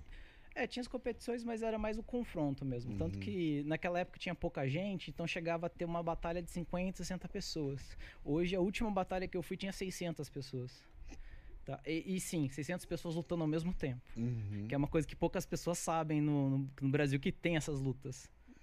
O pessoal geralmente imagina uma pessoa enfrentando a outra, né? Sim, sim. Mas quando você faz uma batalha que você vê flecha voando pra lá pra cá, a gente correndo, você fica até meio perdido, é bem legal. Tá? Enfim, é, como eu disse pra você, eu comecei em 2006, né, o, com, com o grupo, eu montei o meu grupo. Eu lembro que eu já comecei sempre com o pé direito quando eu montei meu grupo, que é o do Falcão. Uhum. É, é até engraçado, porque eu acho que uma coisa que eu não sei se vocês perceberam, eu tenho um pouquinho de grau de dislexia. Às vezes eu falo coisas erradas, eu tenho que corrigir, ou às vezes eu nem percebo que eu falo errado. E por causa da minha dislexia, eu não conseguia falar o nome do meu grupo. O meu grupo chamava Falksgeist, que em alemão é espírito do falcão. E eu não conseguia falar. Eu falava Falksgate. Hum. Aí ficou. Ficou famoso por ser Falkgate. Aham. Falksgate. Aí, em 2006, então, como eu disse, eu fui o primeiro grupo a chegar com uma galera lutar. Porque o comum era três, quatro pessoas pro grupo. Pro grupo chegar até 10 pessoas, era um grupo que já tinha um tempo. Entendi. E eu cheguei com 16 pessoas. Eu lembro que quando eu cheguei, o pessoal até ficou chocado, né? Nossa, onde, de onde veio esses caras? De onde brotaram? Daí eu lembro que por vários anos o meu grupo foi o maior do Brasil. Porque de 16 foi pra 20, foi pra 30, foi pra 40. A gente bateu a marca de 250 pessoas. Caraca. Aham, A gente tinha, olha, a gente tinha filial em São Paulo, tinha Piracicaba, né? Tinha Mauá, tinha Cândido Mota, tinha Londrina, tinha. A gente teve, teve uma filial em Mangaguá que não deu certo. Uhum. É, deu uma em Campinas também falhou. Ah, Jundiaí. A gente pegou várias cidades. Por isso que a gente chegou a 250 pessoas. Né? E por um tempo. É- até foi interessante, porque. que- por que, que o meu grupo se destacou? Um, vários, um, um principal motivo. Em 2007, eu participava das batalhas, eu percebia que a galera ia lá, mas só se batia. Ia se enfrentar tal. Ninguém pensava em estratégia direito. E eu olhava para aquilo e falava, mano, a gente tá fazendo algo errado. Aí eu peguei meu caderno, tem até hoje o caderno, anotei as filas, as linhas. Eu comecei, ó, eu comecei a estudar, porque eu percebi que minha, o que eu conhecia de Kung Fu e que eu conhecia ali no Swordplay não era suficiente para as batalhas. Eu comecei a estudar, né, estudar mesmo, é várias Lembro que eu passava horas na internet procurando referências e pior que é difícil achar referência histórica de batalha. Uhum. As pessoas falam geralmente resultados, mas eles não explicam muito bem como aconteceu. Pode procurar. E agora hoje em dia tem vários livros que falam, mas ainda assim é meio é bem é bem escasso. Aí eu fui estudando e fui desenvolvendo, ó, conceito de centro, conceito de flanco, né? E daí eu entendi que os flancos que fazem a luta acontecer, o centro, ele é como se fosse uma o esqueleto do, do, do, Vamos pensar num exército, é o esqueleto é do um exército. xadrez, né? Isso. E as mãos são os flancos. Ou seja, os dois são importantes. Se derrubar o, o esqueleto, a pessoa morre. Uhum. Só que se tirar as duas mãos, o que, que a pessoa vai fazer? Entendeu? É, é uma questão de estratégia. Você falar, o que você vai fazer com o seu adversário? Você vai tirar o esqueleto dele ou vai tirar os braços dele? Então a gente vai pensando nisso. Aí eu fui desenvolvendo sistemas de linhas. Eu você já ouviu falar essa frase porque muitos filmes falam: "Vou lá lutar aí na linha da frente". E linha da frente. Já ouviu falar isso, Uhum. porque é comum usar. Só que as pessoas não falam o, o, o mais importante, que é o composto. A linha da frente, a segunda linha e a terceira linha. Eu fui desenvolvendo isso. Falei, olha, para um exército tá ganhando, tá, digamos assim, tá eficiente, até a terceira linha tem que estar ativa. Eu percebia que o pessoal tinha mania de só a galera que tava na frente lutar e o pessoal de trás ficar esperando. Uhum. Se isso tá acontecendo, tá errado. Eu desenvolvi então, eu coloquei um monte de gente de escudo na frente. Eu lembro que eu dava preferência para pessoas baixinhas na frente e as pessoas de trás na altas na segunda linha. Eu colocava pessoas com lança, com labarda, com outras armas de longo alcance. Eu consegui fazer as duas linhas lutarem. Quando eu comecei a fazer isso, em 2007, juro pra você, até 2011 a gente só ganhava. A gente ficou vários anos ganhando. Eu- o meu grupo começou a destacar muito.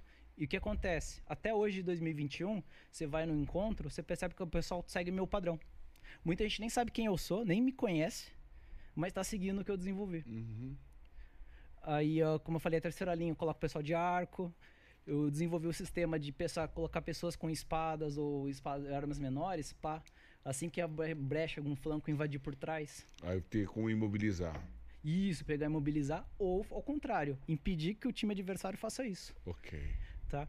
É, então eu comecei a desenvolver formas de, de batalhas de grupo e conforme foi aumentando a quantidade de gente, porque eu falei pra você, no começo tinha 50, agora tem 600, e quer dizer que essas táticas foram alterando, Uhum. foram mudando. E eu fui desenvolvendo isso. Até um ponto que eu cheguei ao descobrir que ninguém no Brasil manjava tanto disso. Aí o que acontecia? Eu lembro que eu, ia, eu era convidado para Brasília. Eu fui várias vezes para Brasília porque o pessoal queria aprender. Eu lembro que eu dava cursos de, de, Estratégia. ba- de estratégia, de combate. Eu, eu fornecia um curso, inclusive, na, na chácara. Foi muito antes de eu pensar em montar a Academia Falcão Negro. Uhum. Eu já dava cursos, né? E era engraçado. Eu lembro que teve teve um evento lá em Brasília que eu não esqueço, que eu até fico meio sem graça quando eu lembro disso, porque foi foi uma emoção que aconteceu comigo, assim, que até até ter isso de, de contar. Acho que foi em 2013. é, eu tava lá no encontro brasilense, né? Que tava um monte de grupo bra do, de Brasília. E eles fizeram um círculo. Aí eles falaram. É, peraí, que eu até alterei um pouco aqui a fala. Aí eles fizeram um círculo e eles começaram a falar de mim. E eles falaram assim: mandaram todo mundo ajoelhar pra mim e falar: olha, se não fosse por esse cara, vocês não estariam aqui lutando. Porque, você, porque ele que trouxe o Sword Play pra cá. Ele que veio ensinar a fazer as armas, ensinar a lutar, ensinar as técnicas. Foi, tipo, muito estranho, porque ninguém nunca tinha parado pra me agradecer. Mas é muito importante esse reconhecimento, porque não é Então, fácil, né? Ser, é, ser não é- protagonista. Então, o que eu descobri que eu acho que é seg- não é segredo pra muita gente, mas para outras pessoas ainda é. O segredo do, de você ser reconhecido é você continuar trabalhando, você continuar fazendo. Simples assim. Sim. Porque uma hora, uma hora você tá ali fazendo o seu trabalho, fazendo o seu melhor, alguém vira e dá valor. Alguém percebe. Geralmente não são pessoas do seu lado. Porque as pessoas estão próximas de você têm dificuldade de perceber Muito o que você tá perto, fazendo é muito enxerga. perto. Exatamente, é muito perto. Então eu percebi isso, tanto que era engraçado, que o pessoal de Piracicaba, raramente alguém dava valor. Falava, nossa, vem me ensinar, vem me ajudar. Já quando eu via nos encontros, vinha nego de São Paulo, Do Mauá, Nordeste. o Nordeste, inclusive, quando eu, quando eu fui pro primeiro Odisseia, Aham. na hora que eu cheguei lá, eu não, eu não me conformei com o pessoal falou pra mim, porque eu tava, eu tava organizando ali e chegaram pra mim. Porque o meu, meu apelido ali no, do Sword Play é Esquilo, né? Uhum. Eles chegaram assim pra, pra mim, Esquilo, você pode olhar as regras pra gente e ver se você concorda? Eu falei, como assim? O evento é de vocês. Uhum. Façam o melhor de vocês, eu vou estar aqui do lado de vocês, mas faça. Aí eles, "Ô, mas você pode ajudar a gente ali, que tem um juiz ali, eu não sou muito experiente. Eu falei, claro, cara, eu fui lá. Até que, até que o pessoal começou a me zoar depois que eu tava indo embora. Eu falei, nossa, mano, o cara pagou a passagem aqui pra. Eu fui pra Paraíba, né? Uhum. Fui na Paraíba pra trabalhar. Mas eu falei, não foi trabalho, foi um prazer ajudar, né? Tanto que o evento Odisseia, como eu disse, ano que vem vai ter de novo, né? O Odisseia tá firme e forte, cresceu muito. Aquilo lá que eu te falei foi uma primeira edição, né? Hoje o pessoal da Odisseia já é bem, a, bem amadurecido, bem competente. Tenho até vergonha, vergonha até de pensar que, nossa, mano, eu ajudei esses caras, mas esses caras manjam muito mais do que eu de- do evento deles, né? Mas é legal ver a- as asinhas, né, crescendo, Uhum. o pessoal desenvolvendo. Sim. O Surge Play então cresceu muito. E por, então, de 2006 a 2016, eu fui o, o líder do maior grupo de Surge Play do Brasil. Aí, de 2016 pra cá, o meu grupo me desandou e outros grupos cresceram. Então, hoje eu nem sei dizer pra você qual grupo é maior, mas eu suponho quais que sejam. Tá? É, e surgiu muito grupo depois quando eu, eu parei, porque em 2016 eu me aposentei. Eu voltei agora recentemente no Surge Play, só que em outro grupo. Porque eu acho que é muito legal o duelo. Uhum. É uma coisa que eu falo pessoal. Cara, você luta de armadura. Por que, que você vai lutar sword play? Porque é diferente. A luta de sword play, a luta de esgrima histórica, a luta do kung fu, Uhum. todas elas são diferentes. E todas elas são legais se você sabe lutar. Exatamente. E até ia comentar uma, uma coisa que é uma outra parada bem interessante pra vocês, que é sobre a visão que a gente tava conversando. Tá? É, quem já usou elmo alguma vez na vida já vai perceber que você tem uma fenda pra assistir o adversário. E a espada é uma extensão do corpo. Então, se você não consegue ver a minha mão, ou meu pé pra lutar com você, que eu tô muito perto de você, imagina com uma espada. A espada some da visão. Uhum. Ainda mais de elmo, com uma fenda. Sim. Ela desaparece. Se tiver escudo ainda, aí que você aprende uma lição. Que você não tem que enxergar o oponente, você tem que enxergar a luta. E eu lembrei do meu professor lá dos anos do ano 2000, o Antônio. Uhum. Tanto que eu falo um paralelo com o Antônio, com outro professor, que eu tive cinco professores de, de Kung Fu ao longo do meu, da minha vida. Uhum. É porque 21 anos é muito tempo. É um tempo Tive bom. cinco. Então eu tive vários professores diferentes um do outro e tive. Antes eu achava que era o azar, mas Uhum. hoje eu falo que é sorte, porque isso me ensinou muita coisa. Eu tive um professor picareta. E ele legal é de comparar ele com o meu com o Antônio. Porque o Antônio era um professor incrível. Tinha base. Tinha base. O Antônio, você ia na academia do Antônio, era cheio de troféu, de fotos dele levantando troféu, tudo porque ele lutou, lutou muito. Então você sabe que o cara Uhum. tem carga. Uhum. Não tô falando que troféu define que o professor seja bom. Não é isso que eu quis dizer. Eu quis dizer que você chega lá e vê que o cara fez, você já tem uma noção que ele sabe alguma coisa. Agora, quando o professor não tem algo para mostrar, você tem que descobrir, Uhum. tá? Então, não vamos falar que troféu é certificado de bom, não. Eu só tô Uhum. falando que é, um, que é uma coisa que já te ajuda a, a ser mais rápido, né? Sim, sim. Aí eu cheguei lá no Antônio... Desculpa, não tô te... Não, não, não. tô, tô te olhando aqui. Ah, Beleza. É, que eu, eu me empolgo falando, tá? Não. O Antônio falava assim pra mim: você tá focando no adversário, você já começou, já começou a perder a luta. Você não pode focar no adversário, você tem que focar na luta. Você tem que fo- olhar além dele. Você olha o- a O silhueta. todo. É o que você disse ali comigo, a visão de 180 graus, a visão periférica. Aham. Você tem que ter a visão periférica da luta, porque você tem que entender a luta. Se você vê a luta e não o oponente, você sabe o que ele vai fazer. Onde ele vai pro lado, ele vai pra direita, onde ele, o que ele tá fazendo. Porque você tá entendendo a história, o momento. Então você defende, às vezes, golpe que você nem viu. Sim. Porque você tá sabendo o que tá acontecendo. Você tá ativo. E essa é a regra da armadura. Porque muitos golpes da armadura você defende sem enxergar. Tá? É, então, por exemplo, é, o pessoal, quando começa a lutar de armadura pela primeira vez, a primeira coisa que eles reclamam quando luta é que não viu nada. "Ai, Mas eu não tô vendo. Eu só vi uns pés ali se mexendo, nada eu recebi uma espada na cabeça. Porque você tá focando. Você tem que olhar a luta e não só ficar tentando ver o oponente. Tá? E assim, numa luta corpo a corpo, por exemplo, no Kung Fu mesmo, é muito mais fácil você focar no cara, porque o cara tá desarmado. É muito mais fácil você ver. Agora põe uma espada para você ver, muda muito. E eu fico, sou muito grato pelo Antônio por ter ensinado isso. E lembra que eu falei do, do professor Picareta? Sim, sim. Olha só que comédia. Eu tava na aula dele e ele tava falando assim: você tem que olhar no olho do seu inimigo porque ele mostra para você a intenção dele. Entendeu? Ah, então tem que olhar no olho do inimigo para saber a intenção que o inimigo vai, onde vai chutar, onde vai socar, né? Ah, legal, beleza. Aí ele foi fazer, sabe, sombra. É o Uhum. sparring, né? Uhum. Comigo, né? Meu, não dava outra. Olhava pra ele e chutava o pé dele. Aí ele ficava bravo. Aí eu olhava pra baixo e dava um soco. Acertava ele. Ele ficava bravo, daí ele parava a luta comigo. Eu nunca vou esquecer. Ele fez sparring só apenas com três minutos comigo. Levou dois golpes. Ele era professor. Ele levou golpe, assim, bobo. Aham. Só porque ele não sabia o conceito de visão.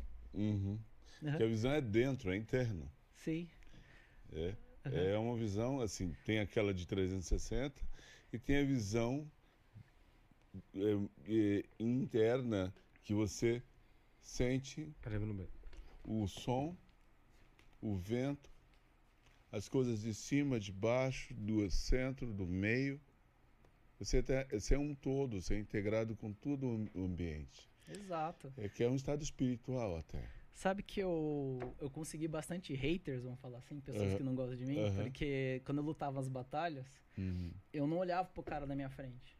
Por quê? Porque eu tô vendo a luta como um todo. Exatamente. Então, eu tô preocupado não com o cara da minha frente, porque o cara da minha frente é o cara mais fácil de perceber o que tá acontecendo. Eu tô olhando os dois amigos do lado dele, o que tá direito e o que tá da esquerda. Porque esses dois que eu vou querer pegar. Exato. Porque esses dois que não estão esperando o meu golpe. Porque o cara da frente tá. E o cara da frente não vai conseguir me acertar. Porque eu tô prestando atenção. Só que ele fica, eles ficam frustrados, porque eu tô lá, tipo, né? né? E o cara, "Ah, mas você nem olha na minha cara. Não é que eu tô olhando na É sua que você cara. não está telegrafando, né? Você, é, então, você tá lutando em equipe. Proteja seus amigos. Ó, como que eu acertei os dois amigos seus? Você não tava defendendo eles. Eu Aham. tava na sua frente. Sim, sim. É, é, é para mim, é, quando você põe, a- empunha uma arma e você faz aquilo que você falou, você vira a extensão do seu braço, de todo o seu corpo, é aquela, aquela espada. Nossa, cara, é, é uma sensação tão, tão agradável. Mas é legal. O meu microfone tava de lado, não atrapalhou, né? O Lombardi já dormiu, cara. Não, mas com- pegando bem. Pegando. Mas essa integração da arma e o corpo é algo muito especial.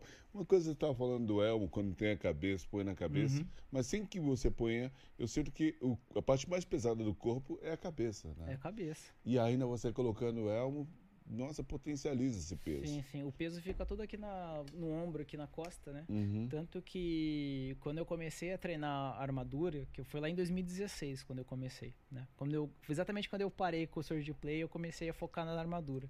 Aí em 2016, eu, a primeira dica, que a primeira dica que eu recebi foi treina costas na academia. Sabe, treinar o trapézio, tudo. Aham. Por quê? Porque é ali que vai ficar o peso. Exato. Né? E lembra que eu falei dos jogos, jogos de derrubar? Se bem que eu acho que eu não falei nesse vídeo, né? Falei no Sim, outro só, né? O Burrt, o jogo de derrubar. No jogo de derrubar, é uma coisa que o pessoal faz bastante, que, que é útil, né? É puxar o cara pelo capacete, né? O elmo, né? Sim, porque, sim. se- porque o peso tá tudo ali. Aí você então, perde o- pessoa- o, o- o eixo, né? Sim, exatamente. Mas eu estava falando do Kung Fu, gostaria de fazer uma homenagem aqui ao sino brasileiro do Kung Fu. É, né? aham. Mestre Chan, que foi o que implantou o Kung Fu no Brasil, que tem um histórico fantástico, né? É. Que nós temos que sempre render homenagens e gratidão a esse grande mestre que nos conectou com esse mundo de artes marciais. Sim.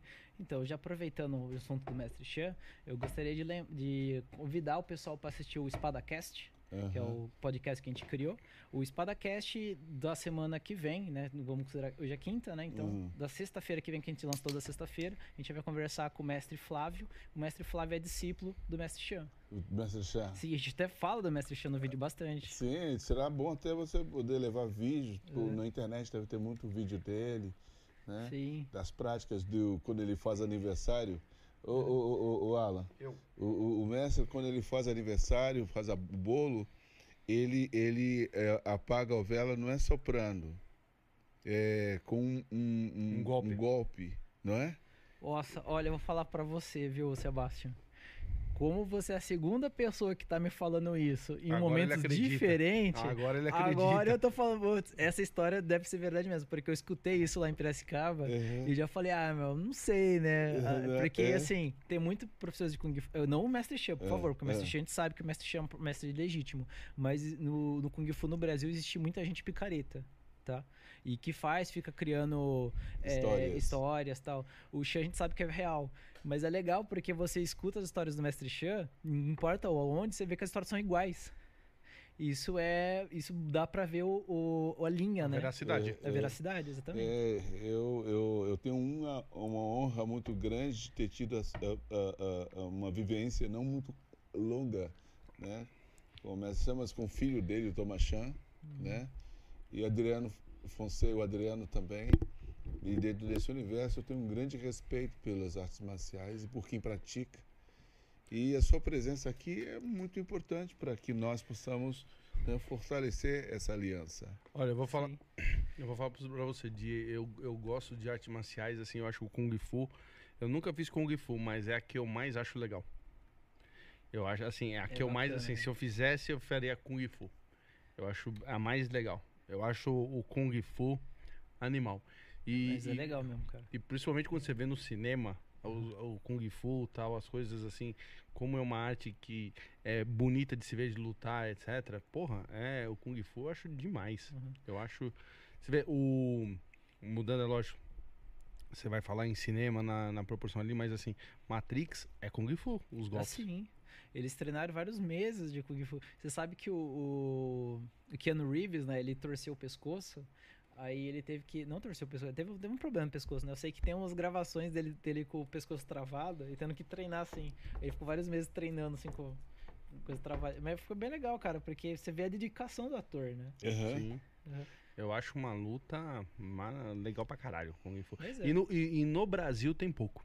Kung Fu? Kung Fu? É, eu acho, eu acho uma. Acho que Você não acha? cara. Não, eu acho, ó, porque eu, eu vejo mais fácil. Eu acho assim, pouco, porque que eu digo assim, pode ser que tenha bastante, mas não é muito divulgado. Porque assim, eu vejo muito academia. É, o, o que eu acho que Kung Fu não é explorado é, na mídia. Mas em questões de academia, tem muita, tem muito. Muito. Em Ah, Piracicaba mas- mesmo a gente tem dificuldade de chamar Sério? alunos, porque a gente chama alguém, a pessoa, ah, já faço ali, já faço Ó, eu vou aqui." falar pra você, eu vejo mais academia, eu vou falar na, na, na vida, não vou nem falar de mídia, eu vou falar, eu Certo. vejo mais academia, primeiro, no ranking andando no Brasil, eu vejo mais academia de jiu-jitsu, Jiu-jitsu. na primeira. Eu acho que jiu-jitsu eu acho que é a As- arte mais praticada. É, Brasil. a segunda eu vejo de karatê. Uhum. Hum, Às vezes eu andando aqui em São Paulo assim, ah, ali, escola karatê, não sei o que lá. Terceira que eu vejo, taekwondo. É. E kung, kung fu, eu olhar numa academia, achar uma academia na rua, pra mim é muito raro. Né? Essas três, eu, eu, eu consigo. Não tô falando de mídia, tô falando de você. Não, entendi. O, Sai pela rua e vê, né? É, Olha, o jiu-jitsu em cada esquina. Pode ser que, assim, eu não sei, eu, eu posso estar chutando muito alto, tá? Uhum. Mas assim, pela vivência que eu tive, eu acho que o pessoal do interior tem É muito, mais muito Kung mais. Fu do que São Paulo. Interior, Nordeste. Quando eu morei em São Paulo, sul? eu lembro que, eu lembro que eu fui treinar Kung Fu na Lapa. Nossa, era muito loucura, porque eu, treina, eu estudava à noite. Então eu chegava lá em casa, era quase uma da manhã. Aí eu, e a aula de Kung Fu era às nove da manhã. Aí eu tinha que acordar, lembro que era 5, 6 horas pra pegar o ônibus. Nossa, era muito loucura pra poder um treinar. rolê, né? Por quê? Porque não tinha uma academia de Kung Fu a- Perto. a- antes, né? Mais perto, não tinha. E, e é engraçado, porque Piracicaba tem Kung Fu ao rodo, sim. Nossa, ó, aqui em São Paulo, nossa, eu ó, esse ano não vi uma ainda. Então, e não, e não é só Piracicaba, eu falo. Eu convivi com o pessoal de Campinas numa época, eu lembro que todo lugar que eu ia, Campinas, achava Kung Fu também. Uhum. E o Marco de Mendes, que eu falei inclusive hoje, é professor de Kung Fu que começou em São Paulo, mas ele é de Ribeirão Preto. É. Será que tem alguma coisa a ver com o interior? Não sei. Eu né? acho que tem. É lógico que eu falar que eu não achei uma, vai vir o pessoal da internet. Não, acho que tem aqui na esquina da minha casa. Não sei, é, eu não sei onde você mora, mano. É, você assim. não passou lá na frente. É, né? é, e eu tô falando de São Paulo. Já viu o tamanho de São Paulo? Mas, mas jiu-jitsu, eu acho que jiu-jitsu não tem como comparar mesmo. Jiu-jitsu, eu acho que é o Ah, não. jiu- Jiu-jitsu, qualquer em- academia que você entra ali, tá lá em cima assim. Ah, aqui a gente tem musculação, não sei o que, e lutas. Quando você vai em lutas, qual que é a luta? Jiu-jitsu. É jiu-jitsu. Os Gracies fizeram uma, uma, uma, uma publicidade mundial muito forte, né? Sim. Eles conseguiram trazer, mon- montar um legado do, do jiu-jitsu. E o jiu-jitsu é forte nos Estados Unidos e graças à a, a, família Grace. Sim, não. é. Curiosidade à parte, sabe a história de jiu-jitsu, né? Meu. N- Você não. sabe? Então, ó. O pessoal não conseguia ferir os samurais, ou. os- Não precisa ser exatamente samurai, tá? Uhum. Tinha a elite, né? do- dos japoneses, né? Armadurados. O pessoal não tinha como ferir eles, porque os caras tinham um ferro, né? E eles iam com armas, por exemplo, um pedaço de pau que dava pra usar, não tinha como machucar. Então eles tinham que derrubar o cara e fazer, tipo, quebrar pescoço, dar uma chave. Isso é a raiz do jiu-jitsu. O jiu-jitsu desenvolvido no, bem lá no começo, tá? Uhum. Bem antes de vir a O palavra jiu- jiu-jitsu. O jiu-jitsu medieval mesmo. É, é Japão feudal, né? Feudal. Japão feudal. É, aí tem a base da, da de superar a armadura. Que é o, e, e o, e o, e o judô tem muita conexão com o jiu-jitsu. Tem, tem conexão. Tem conexão. Hum. É que Sim. o judô tem muito a questão de vencer um cara é, em condições diferentes de você, né? Aham. Um cara baixinho derrotar um cara grande. O judô tem mais essa. essa esses princípios. Isso. O jiu-jitsu, o bem original mesmo, foi pra quebrar essa diferença do cara armadurado armado e eu não posso ferir ele. Como que eu faço? Derrubo e imobilizo. Então você Uhum. pode ver. é, chute, soco vai adiantar? O cara tá de armadura, não vai. Agora, se eu jogar ele no chão, a história muda. Tá? Tanto que o Buhurt, né, o esporte que é mais. Acho que o Buhurt deve ser o esporte mais popular de armadura do, do mundo. né? Tanto que o evento maior do mundo é o Battle of, Battle of the Nation. Como é que é? O Battle of the Nation é um, é um encontro, geralmente em um país europeu. Tá? Já teve, eu sei que quando eu conheci, já teve na Sérvia, já teve na Itália. Cada ano era um lugar. Então, a pandemia me quebrou as pernas, Uhum. né? então não teve. Mas assim, vai todo mundo lá, é, chama Battle of the Nation porque você não vai com o seu time, você vai pelo seu país, Hum. tá? Tanto que aqui os times brasileiros, todo mundo vai com o tabar do, do Brasil representar o Brasil. Deixa eu perguntar uma coisa, e greco-romano, quando é, e qual é a, a relação dentro desse, desse, desse universo do, do- do- dessa luta, o greco-romano? O greco-romano, então, eu ouvi falar que tem gente que manja de greco-romano pra aplicar com armadura, mas eu, mas eu não conheço ninguém diretamente, tá? Uhum. Eu sei que o greco-romano tem um pezinho mais pra esgrima histórica, porque o, porque o greco-romano tem origem do, do pancrácio, que era a luta corpo a corpo, né, do da pancrácio é da, é da Grécia, não é romano, é da Grécia. Aí o pancrácio, ele tanto que o pancrácio ele, ele era olímpico, Uhum. lá na época da, Gre da, do- dos impé- das cidades gregas, né? Antes do Império Romano. Quando as Olimpíadas voltaram, o pancrácio já ficou em desuso e aí a galera desenvolveu a luta greco-romana. Então a luta greco-romana é uma versão moderna do pancrácio. O pancrácio, se você pratica pancrácio hoje, provavelmente você está atrelado a artistas marciais europeus. E o greco-romano não é considerado europeu, por Uhum. mais que seja baseado em pancrácio, porque ele foi patenteado nos Estados Unidos. Entendi. Cara, quando a gente vê coisas medievais, assim, na, de filmes, assim. Quer ver uma coisa legal? Lembra que eu falei que dos manuais dos mestres? hum, Eu tenho manuais do século XIX do boxe, quando o boxe ainda ia ganhar o nome de boxe. E o pessoal lutava assim, né? Ah, verdade, verdade. Tem, Tem até os desenhos animados, Sim, né? sim, tem, Exato. tem vários estilos Exato. explicando a ideia do, do, do que seria o jab, Jab. o que, que seria o gancho. Isso, verdade. Tá. É, então é, é legal, porque a galera que luta desse jeito, ele não é um boxeador. Ele é um lutador de artes marciais europeias. Entendeu o raciocínio? Entendi. Porque o boxe é um esporte consolidado. Entendi. E, e esse, se você vai pegar um manuscrito do século XIX e lutar daquele jeito, é porque você está recriando. Então você está fazendo uma outra prática. Entendi. Quando a gente vê essa- essas batalhas medievais assim na, na televisão, assim, filmes, eh, coisas assim, é, é queria saber, é igual daquele jeito que a gente vê? Então a gente vê assim, por exemplo, assim, aque- é, batalhas que às vezes os caras tinham é, escudo e depois se protegia com o escudo e depois ia com a espada pra batalha. Tem aqui tem aquelas coisas que às vezes tem aquelas, aqueles, aquelas pessoas que tá, tem, tá em cima do cavalo com lanças e, e, e, É e o- essa, essa lança pra derrubar o outro. É daquele jeito ou aquilo ali é uma coisa folclórica de, de, de, de filme? O que que você, nas suas, é, nos seus estudos aí, como, como você, é, nos seus estudos, você, é, você aprendeu como é que eram as batalhas antigamente? Então, obviamente, né, o, quando a pessoa faz um filme, ela quer entreter o público. Sim. Esse é o ponto. Então, dificilmente ela vai ser 100% né, fiel a uma batalha real. Né? Ela, porque ela tem que, tem que voar sangue, o cara tem que ser incrivelmente forte, né? Mas, Por mas as exemplo- reais antigamente não voava sangue? Não, não é que voava sangue. Claro que voava, mas não daquele jeito como os filmes representam, né? Hum. Eu já assisti o Kill Bill, imagina, esguichar Hum. sangue daquele Uhum, jeito, né? uhum. Mas, enfim, é um exemplo né, de Uhum. coisa que é, que é entretenimento. Tá?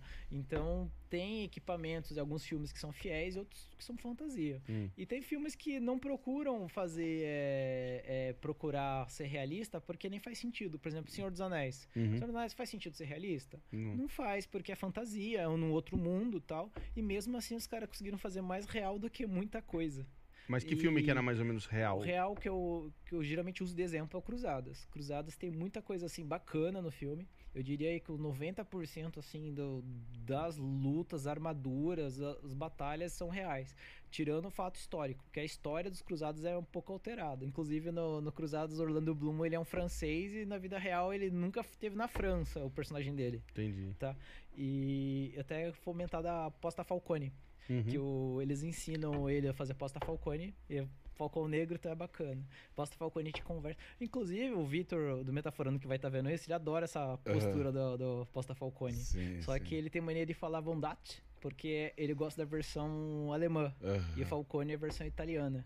né? Inclusive, até dar uma dentro aí que na esgrima histórica, geralmente o pessoal gosta bastante de trabalhar com a parte italiana e alemã, porque é o que tem bastante conteúdo antigo preservado. Tá? Por mais que tenha mestres em todos os lugares, né, é o que está mais preservado. Inclusive, tem bastante mestre interessante português que ensinavam brasileiros a lutar. E poucas pessoas conhecem. Por exemplo, tem o mestre Figueiredo. Sabe do que, que ele é mestre? De montante. Para quem não sabe, é aquelas espadas de um metro e meio. Espada gigante. Ele fez os manuais, ele vendeu, pras- ele vendeu para várias colônias, incluídos Estados Unidos e Brasil. Que no caso não chamava nem Brasil nem Estados Unidos na- ainda na Hum, época, né? Sim, sim. Mas é interessante pensar que a gente tinha essa cultura antigamente que a gente se perdeu. Que, que tipo de espadas tem? Assim, na. Que Nossa, velho, é Não, uma não. pergunta muito abrangente. né, Não, que não, tipo mas assim, não, eu queria. É, eu vou, assim, ó, por exemplo, no, é, nessa coisa assim, nessas batalhas medievais, é, que tipo de espada tinha? Tinha uns, umas quatro, uns três tipos, que nem você falou. Tinha, tinha as espadas de um É. metro e meio, tinha espada menor. Não. E eu também queria saber, assim, qual que é a diferença de uma espada dessa de batalha pra uma espada, por exemplo, de um samurai? Tá. Eu vou, eu vou chegar lá no samurai, mas vamos falar uma coisa bem importante, tá? Se bem que já dá pra encaixar um samurai nisso. Que as espadas, elas são armas, portanto, ferramentas de luta, né? Ferramentas de guerra. E toda, a, e toda arma, né, não, ela não é única. Ela Uhum. não faz todo o trabalho, tá? Eu, inclusive, lá no meu podcast, eu chamei um mestre cuteleiro, eu lembro que ele falou isso. Ele falou que não existe uma faca que faça tudo. Uhum. né? Até eu comentei, falei, ah, então é assim que surgiu o canivete suíço. Porque não tem todo o trabalho. Então as espadas, elas têm muita variação, porque você vai usar ela de propósitos diferentes. Uma curiosidade, Cavaleiros Templários costumavam carregar por volta de oito lâminas. Como assim oito lâminas? Podia ser a lança, podia ser a espada, podia ser vários tipos de facas. Tinha facas de jogar, facas que só serviam apenas para cortar a fivela do couro, para poder desmontar rápido a armadura caso tivesse ferido. Tem vários motivos, tá? Então ele carregava um monte de lâmina com ele. Por que, que ele não anda só com uma espada igual nos filmes? Porque a vida não funciona assim. Você precisa ter vários equipamentos. Aí que entra até a katana, a katana né? A, fam- a famosa espada do samurai. Inclusive o próprio samurai não tinha só katana, né? Vai ter, a no, vai ter a Nodashi, vai ter a Wazashi, a, a- nossa, vai ter a Tanto, só que a Tanto é mais uma faca, né? Exatamente. Mas, mas vamos considerar no kit dele. E também Por tinha quê? as armaduras. Porque as armas não né? vão fazer o mesmo trabalho. Uma katana, inclusive, a é que a galera, quando compara a katana com uma espada europeia, eles fazem uma coisa é, injusta. Eles fazem com o aço atual. E não dá pra comparar, porque você vai ter que pegar uma katana da época da katana e uma espada europeia da mesma época, por exemplo, né? Uhum. Para você comparar uma com a outra. E elas vão fazer trabalhos diferentes. A katana, por mais que tinha armaduras na- no Japão feudal, não eram armaduras tão é, blindadas como a Europa. Então, uma katana na Europa não era tão interessante. Uhum. Porque você ia ficar fazendo corte, de- de perder o fio da sua katana com um cara que você mal ia machucar. O que, que você faria na Europa? Você usaria outras armas, por exemplo, o mangual, sabe aquela bola de corrente? Uhum. Por que, que existe uma bola de corrente se já tem uma espada? Pra conseguir machucar o cara da armadura. Então, então as espadas vão ter esses propósitos. Espada de um metro e meio, pra que, que ela serve, uma espada tão grande? Intimidação. Pra deixar você mais longe do cara, né? Não, não intimidação. Não é tão. Não, se você quer lutar o cara de longe, usa uma lança. É. Por que também. você vai usar uma espada? Porque, mas a- acho que a lança não é mais difícil de você ter o controle? Não, a lança é ao contrário, a lança é bem mais fácil. Olha, ele é. que já treinou, É, ele sabe. A lança, ela é bem mais prática pra lutar. A Entendi. diferença é que a lança é mais fácil do cara se defender, porque o cara vai poder segurar a lança de você e fazer alguma coisa. A espada ele não vai fazer isso, né? Entendi. Mas a espada de um metro e meio, geralmente, é intimidação. Quem mais usava? Guardas, executores, coisas assim. Hum. Na guerra, você vai usar, de preferência, uma espada pequena. Pra quê? Pra carregar o escudo que você tinha perguntado. Hum. Por quê? Pra você usar com uma mão e outra com escudo. Se eu tiver uma espada gigante, eu vou conseguir carregar com uma Não. mão? Não vou. Tanto que tem a definição de espada que chama espada de duas mãos. Por que, que ele tem esse nome? Porque são espadas que são impossíveis de usar se não forem com duas mãos. Que é o caso da montante. a espada de um metro e meio. Pesada pra diabo. Uma espada mais comum que a gente usa, a gente usa a espada longa, que é uma espada de 1,20m. Hum. Ela é menor que a montante. E ela não é uma espada de duas mãos. Por quê? Porque se você precisar usar uma mão, você consegue. Mas o melhor é usar as duas. Entendeu o raciocínio? Entendi. É a espada padrão dos cavaleiros. É essa espada longa. Tá. Entendi. Então, armas, espadas, tudo as armas, vamos seguir a regra das ferramentas. Você vai usar de acordo com, a- com, a- com o lugar também, inclusive. Ah, lembro- O pessoal fala disso da- das espadas árabes, né? O pessoal da o pessoal das cruzadas, quando enfrentava os templários, usava armadura. Mas a maior parte do povo árabe, eles não usavam tantas armaduras tão pesadas. Né? Porque o clima também não permitia. Uhum. Então o que eles faziam? Espadas que cortavam melhor. Porque a armadura né, é mais forte contra cortes, né? Uhum. E o pessoal não tá usando armadura, então vamos aproveitar no corte. É um exemplo, né? Sim. E. e Nossa, falei muito hoje, hein? Nada, nada. É, a gente tem que aproveitar que ontem não deu pra falar, né? Aham. O... E que horas, assim, é, a história entra, assim, e no, pra, no mundo, assim, do Rei Arthur, da Távola Redonda? O Rei Arthur, ele tem um problema sério com a cultura pop, tá? Porque o Rei Arthur, ele é uma história do século V, tá? Foi criado lá pro século V. E no século V não existia armaduras de placa, espadas longas, as espadas eram pequenas ainda, tá? Porque não tinha metalurgia suficiente para fazer essas armaduras, essas espadas. Então o pessoal pensa o seguinte, é bem no final, da- quando acaba o, cai o Império Romano. Sabe? É uma coisa assim, bem... é, Mas é uma história, né? Criada, foi assim. criado, foi Uhum. criado. Não é baseado na, na- não é real. ficção. É uma, é uma é uma história ficção. ficção. Aí, da hora que a galera faz filmes, as coisas, eles colocam um século totalmente errado. Só pra você ter uma noção, imagina que vão fazer um filme sobre a sua história, sobre você, lá no futuro. Em vez de fazer você hoje, do século 21, fazem você como fosse século 24. Você com umas tecnologias que você nunca viu na sua vida. Você morreu antes de surgir. Uhum. Entendeu é, como ficava errado? Entendi. Perde a fidelidade do, do, do- Perde do- totalmente. do tempo. Entendi, entendi. E hoje, hoje lá na Falcão, Falcão Negro, Negro. que você é, cuida, vocês têm, é, assim, vocês vocês é, treinam todo final de semana? Como é que é? É, atualmente eu estou com segunda, quarta e sexta à noite e sábado à tarde. Entendi. De vez em quando a gente faz os encontros de domingo. Então, é, ent- e aí vocês têm uns encontros assim, às vezes, por exemplo, assim, é, do Brasil? Como é que vocês fazem uns encontros mensais? Eu tinha, né, quando... Antes da pandemia, né? ah. Tinha... É que assim, os encontros, eles vão funcionar por modalidade. Tem o encontro da armadura, tem o encontro da esgrima histórica, o encontro do swordplay, o encontro da arquearia. É, às vezes até que ficava ruim porque tinha muita, muito encontro, né? E Diversificado. muitas diversificações. É, sim. Às vezes acontecia de colocar uma atividade junto com a outra, tá? Mas normalmente, por que isso? Porque a Falcão Negro, a gente- eu costumo falar que a gente é doido, que a gente faz tudo. E a maioria dos grupos fazem uma coisa só, ou no máximo duas. A gente tem esse leque de, de possibilidades. É porque eu acho que uma atividade completa a outra. Por isso que eu sou a favor de fazer tudo mesmo. Você tem irmãos? Oi? Você tem irmãos? Ter irmão. Ele também é assim, gosta assim de, de coisas ele medievais. gosta, de- mas ele é muito na dele, sabe? Hum. Ele é mais velho também, então. Ah, ele tá, tá com o filho dele também agora, então ele tá mais Você pra tá aquele no- lado. e você tá mais no espírito do tio. É, eu sou, eu sou o tio legal.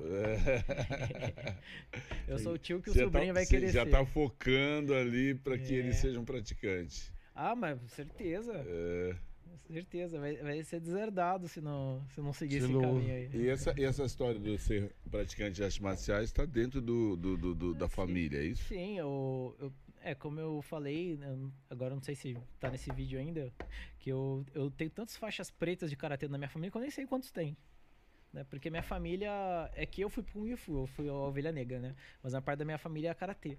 Então tem, por exemplo, a Natália que eu não vou saber de cabeça os números, mas se eu não me engano, ela tem 12 títulos nacionais, né? Que ela ganhou 12 vezes. Ela ganhou 5 pan-americanos. Ela é o quê? Sua prima? É minha prima. Ela é casada com meu primo. Ela não é de sangue meu, ela casou com meu Uhum. primo que é de sangue, o Diego Spigolon. O Diego Spigolon, ele é atual é, técnico, da, da- técnico da seleção brasileira de karatê. Família é legal de mexer, né? É, me- você- a família inteira luta Você- karatê, você- aí. Um, um cara distraído vai lá É. brigar com a família. Não, é, tal. família é legal de mexer. Assim, Família- vem cá. Família, o, o vô, a avó luta karatê, a família luta Ah. karatê.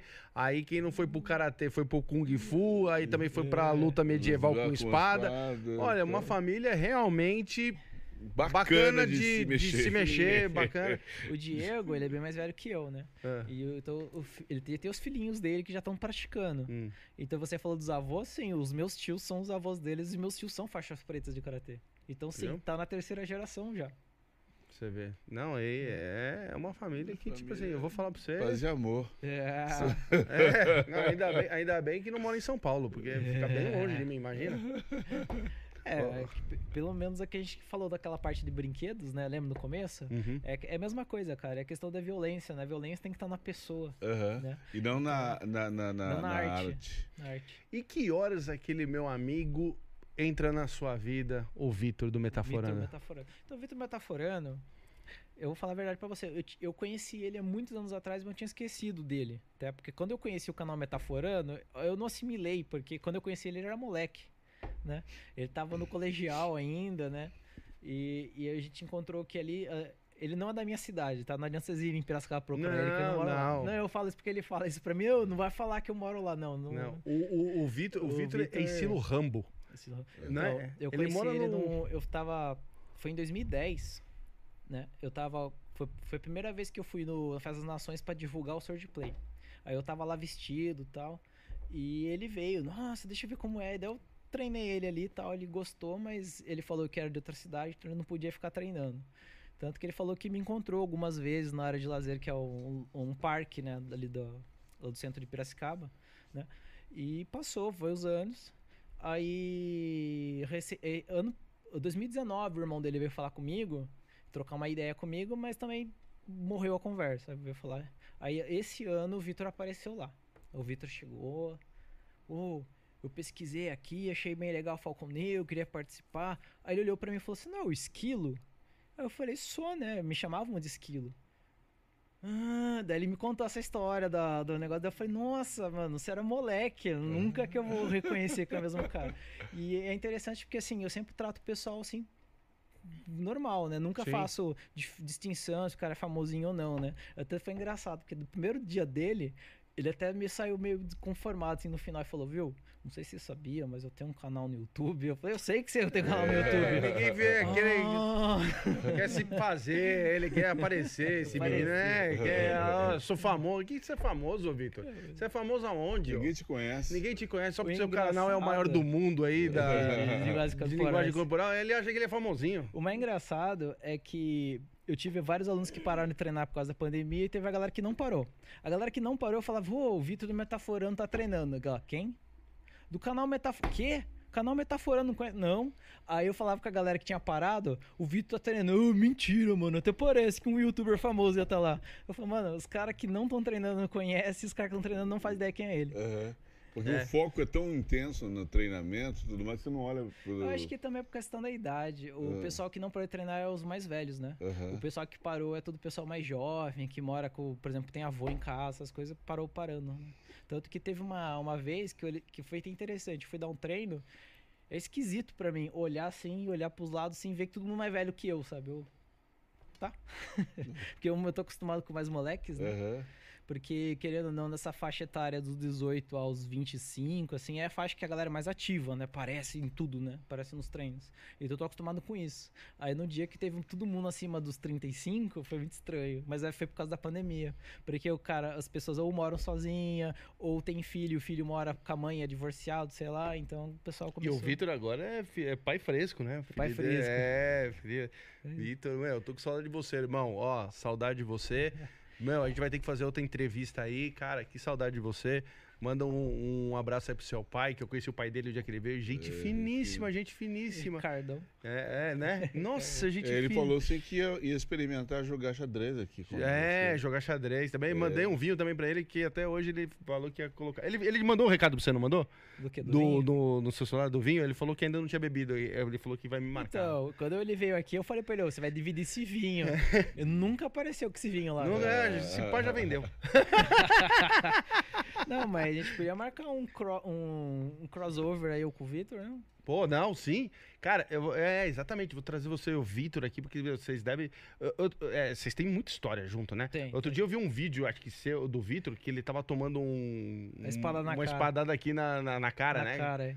Cara, e que- com quem ele tava? Era com você? Não, era com o Carlos. O Carlos, ele é o ele é atual presidente da Liga de Armaduras do Brasil. E o, Car- E o ele tava Carlos... com, com, com Ele capacete? tava- É, não, tava com Ele tava capacete. com, tava não, com capacete. É, ele tava não. com um capacete que tem o, o- não o Vitor, tá? O Carlos. O Carlos tava com um capacete que tem a- uma câmera, né? Uhum. Então a gente gravou em dois ângulos o Vitor tomando na cara. É, não, mas o Vitor também tava de, de capacete. Tá de então, capacete, É, né? e aí você escuta assim, plim! Né? Bate aqui assim. Mas ele foi esperto, ele colocou aquele capacete pra falar que não é ele, olha só. Ó. É. Cara, você já Liso, hein, esteve na? Inglaterra lá pra, no- no- nos castelos para ver aquele- aqueles elmos todos montados? Já, já, já, já teve. Ou já, já... Ixi, Olha, eu, eu tive, eu vou falar a verdade pra você. Eu tive a sorte de fazer as viagens que eu fiz pra Brasília, pra João Pessoa, mas eu nunca consegui sair do Brasil. Tá? Tanto por questões financeiras quanto questão de tempo. Uhum. Tá? Mas assim, você fala pra mim, você tem vontade? Óbvio, né? É óbvio. óbvio.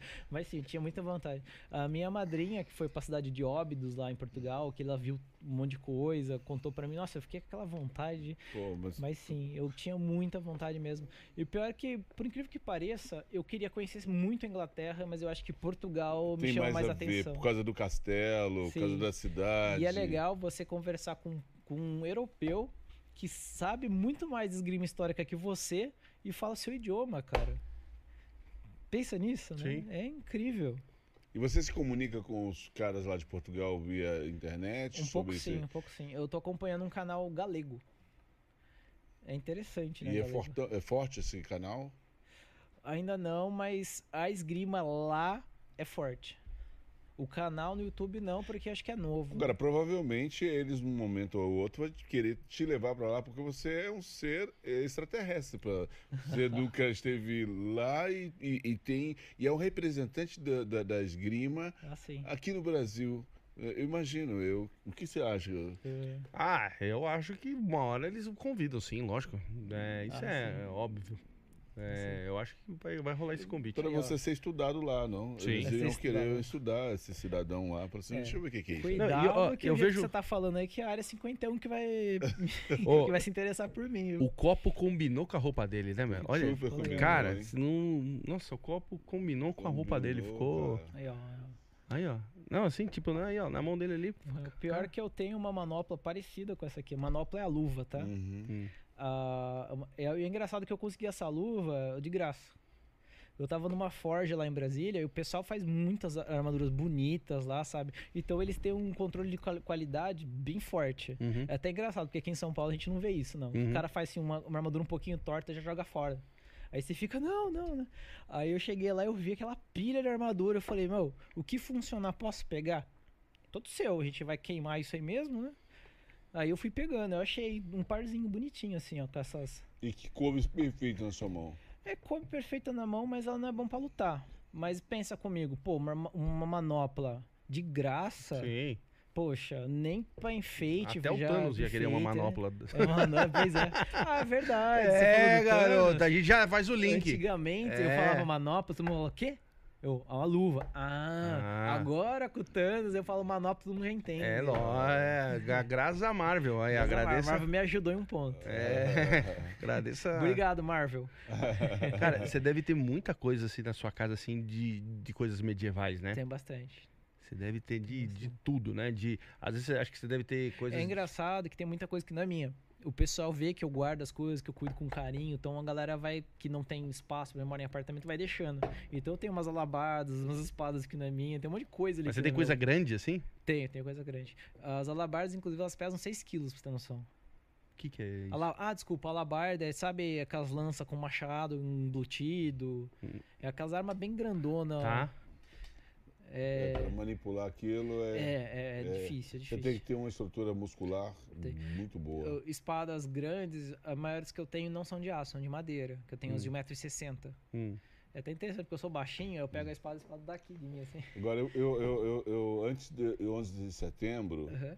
eu, eu, eu viajava com as armas. Eu viajava, cara, com as armas. No, no, no, no- eu entrava com as armas, né? Mas que- onde você entrava com as armas? Nos aviões. Nossa, eu, Eu- já eu fiz isso, dá um no trabalho, avião. cara. Você é E- o e- famoso e eu punha- Sebastian terrorista. Eu punha, Ah. mas, é, mas eu punha, eu punha assim, é, no, no. Não é o Celso Portioli, é o O Sebastião. porta, porta bagageiro de boa, cara. Então era legal. ah, Toda vez que eu ia para algum trabalho em qualquer lugar do É. Brasil, eu levava e às quatro da manhã eu treinava. Até que ocorreu o episódio de 11 de setembro. De lá para frente, toda vez que chegava no aeroporto, você tinha que entregar a arma pro, pro, pro pessoal de bordo, né? Pro, ia pro comissário, e você tinha que escrever para onde você ia, o que, que você ia fazer, seu endereço, e o, e o comandante ficava com a arma.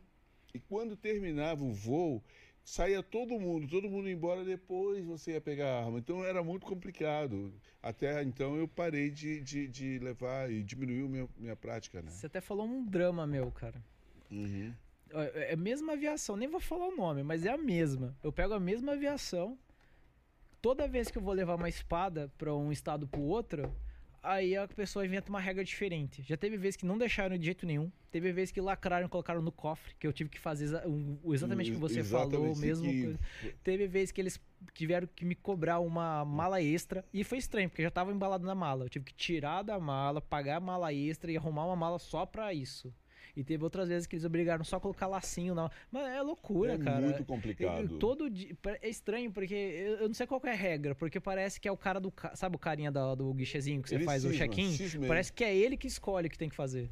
É, Não devia ter um padrão, né? exatamente. É. Se você vai lá na meio surpresa, vamos Uhum. descobrir o que, que eu vou fazer. Se eu É. vou gastar ou não. Ele olha, é, ó, veja bem, ó, vou, vou te contar então como é que ele pensa. que Você Uhum. ainda não entendeu. Vamos ver. Ele olha assim, ele tá ali trabalhando. Certo. Aí ele olha assim pra um cara assim que vem um nerd. Todo que, é, que, que faz luta, que tem escola de me- medieval. Aí que quer levar uma espada. Aí ele fala, ah, eu vou dar- cobrar uma taxa extra. Então, Entendeu? Aí tem, ele- tem vezes que não cobra, mas pede umas coisas nada a ver, Nada cara. a ver, eles, eles criam O dificuldades. do cofre mesmo eles não cobraram nada. É. Mas foi um trabalho, porque quando é do cofre, você é o último cara a pegar suas coisas. coisas. Porque é esvaziam muito- todas as malas, esvaziam tudo. Depois que a galera tudo foi embora, aí que eles abrem o cofre e te e, levam. e te leva. Você E daí você tem que assinar lá falando, eu tô recebendo. Nossa, meu. Sabe? Pra quê? Sabe? Tipo assim, embala lá, em- põe lá, porque a espada não tem fio. Né? Ela é larga. Uhum. Né? Porque é pra você lutar com a armadura. Aí, se eu quisesse matar alguém, era mais fácil. Usar as mãos. É, é pega, coloca alguma coisa no tênis, sa- saca lá e. Sei lá, Exatamente. meu. É muito mais fácil do que. Atenção, Pega uma atenção, loja- Polícia Federal. Atenção, Polícia Federal. Esse programa é pra vocês. Atenção, agentes da Federal. Esse programa é pra vocês. Ó, mas, mas tem um negócio que você pode usar para poder facilitar hoje a sua Você não veio com uma arma aqui Pô, também, não? Não, não. Hoje vocês vão falar com o Diego. O Diego é profissional e usa armas de qualquer jeito. Não, mas eu já. É, usa a, a caneta Can- como arma. Não. Inclusive, eu dava aula de sobrevivência e apocalipse zumbi no- nos eventos, né? De eventos de Uhum. anime. E eu lembro que eu falava muita coisa que, o- que ele fala nos Ele cursos fala, dele. né? O- Não, você usa isso aqui, ó, e já, e já entra ali e fala assim, olha, eu vou... Não, o que, que é isso que você mostrou? Não, esse, esse, esse, esse, esse, É. esse, esse é credencial aqui. E você fala, olha, eu sou uma pessoa que posso entrar e sair porque eu tenho autonomia.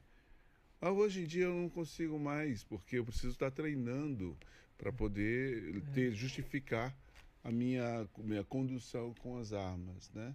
Não estou treinando tanto mais, então, mas eu sinto saudades de treinar. Nossa, Mas para treinar, é é aquilo que eu tava falando, Alan, e até de vez em quando eu quero ligar para ele, mas ele falou que não vai fazer isso.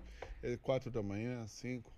É quatro da manhã, assim. O cara quer me ligar quatro da manhã. assim, Pra quê? Vai- Você... Bom, Pelo amor de Deus, quatro vocês da sabem que vocês estão mais do que convidados pra vir no meu espaço, conhecer, comprar uma pamonha, É, e treinar quatro da manhã. treinar quatro da manhã. Pode ser? Vou marcar quatro da manhã pra. Irmão, quatro da manhã Vestir eu tô uma armadura, dormir. sair É. correndo. Se bem que eu vou falar a verdade pra você. O pessoal que é top em armadura no Brasil, do meu ponto de vista, tem gente que discorda, tá? Uhum. Eu, eu vejo o pessoal de Brasília, eu acho eles top. Assim, tipo, questão de treino, questão de empenho, questão de tamanho de grupo, sabe, dedicação. Eu acho que os outros grupos, tem grupos bons no Brasil, Hum. mas eu acho que Brasília se destaca. Hum. Aí eu fui lá treinar com eles, meu, eles marcam a luta ao meio-dia. Naquele No- sol no de sol de Brasília. Meio-dia. Você de- tá, não, você não, tá... não tem noção. Sabe o que Aquilo ali é acontece? três sol pra cada um. Exatamente. Sabe o que acontece? Desmaia. Eles, não. Eles ficaram imunes ao calor. Eles vão lutar em qualquer lugar do Brasil, eles não. Eles nem cansam. Não, não é que, é, não é que eles ficaram imunes, eles ficaram resistentes. Aí, Resistem, não, isso, exatamente, exatamente. isso, isso é uma vantagem, porque, mano, é Exatamente. verdade, qualquer lugar do Brasil que eles forem, um, se, E- o cara for vontade Nordeste, pra criar essa resistência. Eu não tenho, não. Eu gosto de, de lutar à noite, exatamente. Porque eu tá não gosto de- fresquinho, tá né? fresquinho. Mas esse pessoal de Brasília, eu sei que se eles, a gente pegar um campeonato, por exemplo, em algum país que esteja muito quente, por exemplo, quando eles foram na Itália, eles foram no, no Verão. verão. Então tava um pouquinho quente. Eles. Pouquinho? A Itália, Ah, é. a Itália e a É- Europa no verão ali no é meio do quente, é né? 42 graus, É 45. Aí eles estavam de boa. E eles falando que o pessoal de os outros grupos estavam desmaiados, estavam passando mal, e eles estavam normal. Mas é porque os caras têm treino, né? Sim. Eles se esforçam. E eu falo, mano, tem que ter muita força de vontade pra vestir uma armadura meio-dia, mano. Tem que ter Ah, muita mano, vontade. não, posso falar? Se, você, se pra você que gosta que faz isso, tem muita força de vontade, eu já olho falo, Jamais, ah, você jamais. Irmão, Nem vontade nem força. Né? mas, mas eu olho e já passo com sorvete e falo, falou. Não faz isso. se for pra vestir uma armadura, vista num evento, numa festa, Sim. pra se divertir. Aí eu tá? concordo, aí eu concordo com você. Agora, esse pessoal é, é que, como eu falei pra você, es- é esporte, é esporte, cara. Não é um pessoal que faz por- só por gosto, é porque o pessoal se dedica. Né? Sim, é outra coisa. É, é uma, uma religião, né? É. Quase. tá? Ah, é. é quando eu acho que quando o cara é atleta, né? O cara tá. É, é- principalmente quando eu falo, eu lembro do patrocínio. Uhum. Eu acho que esse pessoal vai conseguir patrocínio na- bem na frente do pessoal, porque Uhum. Ah, eles sim. trazem resultado, né? Sim. Assim, não tô falando mal do Falcão Negro, não, mas é que Falcão Negro a gente é bem mais zoeiro. Uhum. Ah, eu Pode gosto ver mais pro- dessa linha. A gente é mais estilo Vitor mesmo, a gente brinca muito, né? A gente é mais assim. Assim, a gente compete, lógico, que eu acho que faz parte, né? Mas a gente. Mas eu nunca vi alguém aloprado na Falcão Negro pra ganhar. A gente tá sempre aloprado pra ir em evento. Eu Uhum. acho que é o principal. Então eu até vou falar uma verdade, cara. Eu me orgulho muito do grupo da Falcão Negro.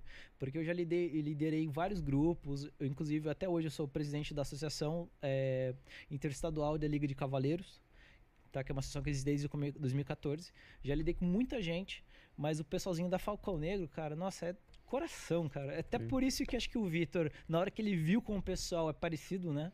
Assim, Ah, ele te analisou, ele Ele- olhou é, ali, então. ele bateu cinco minutos de papo com o você. pessoal vive falando. Aí Você ele não viu tem medo do, do C2 Vitor com ficar te, C3? te, Eu te? Eu falo, mano, cara, eu tenho algo a esconder?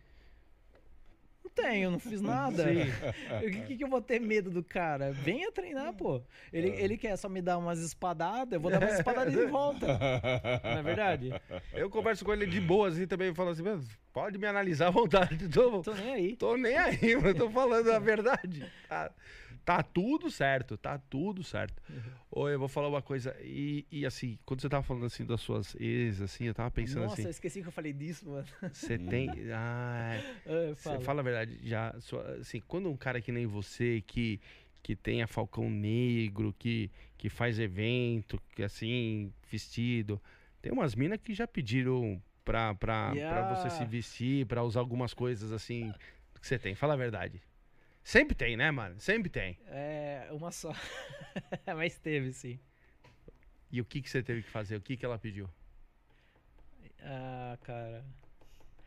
Na, na verdade, né, no caso da armadura, era só fazer com a armadura mesmo, não foi nada diferente. Mas Hum. eu já fiz muita coisa diferente na minha vida.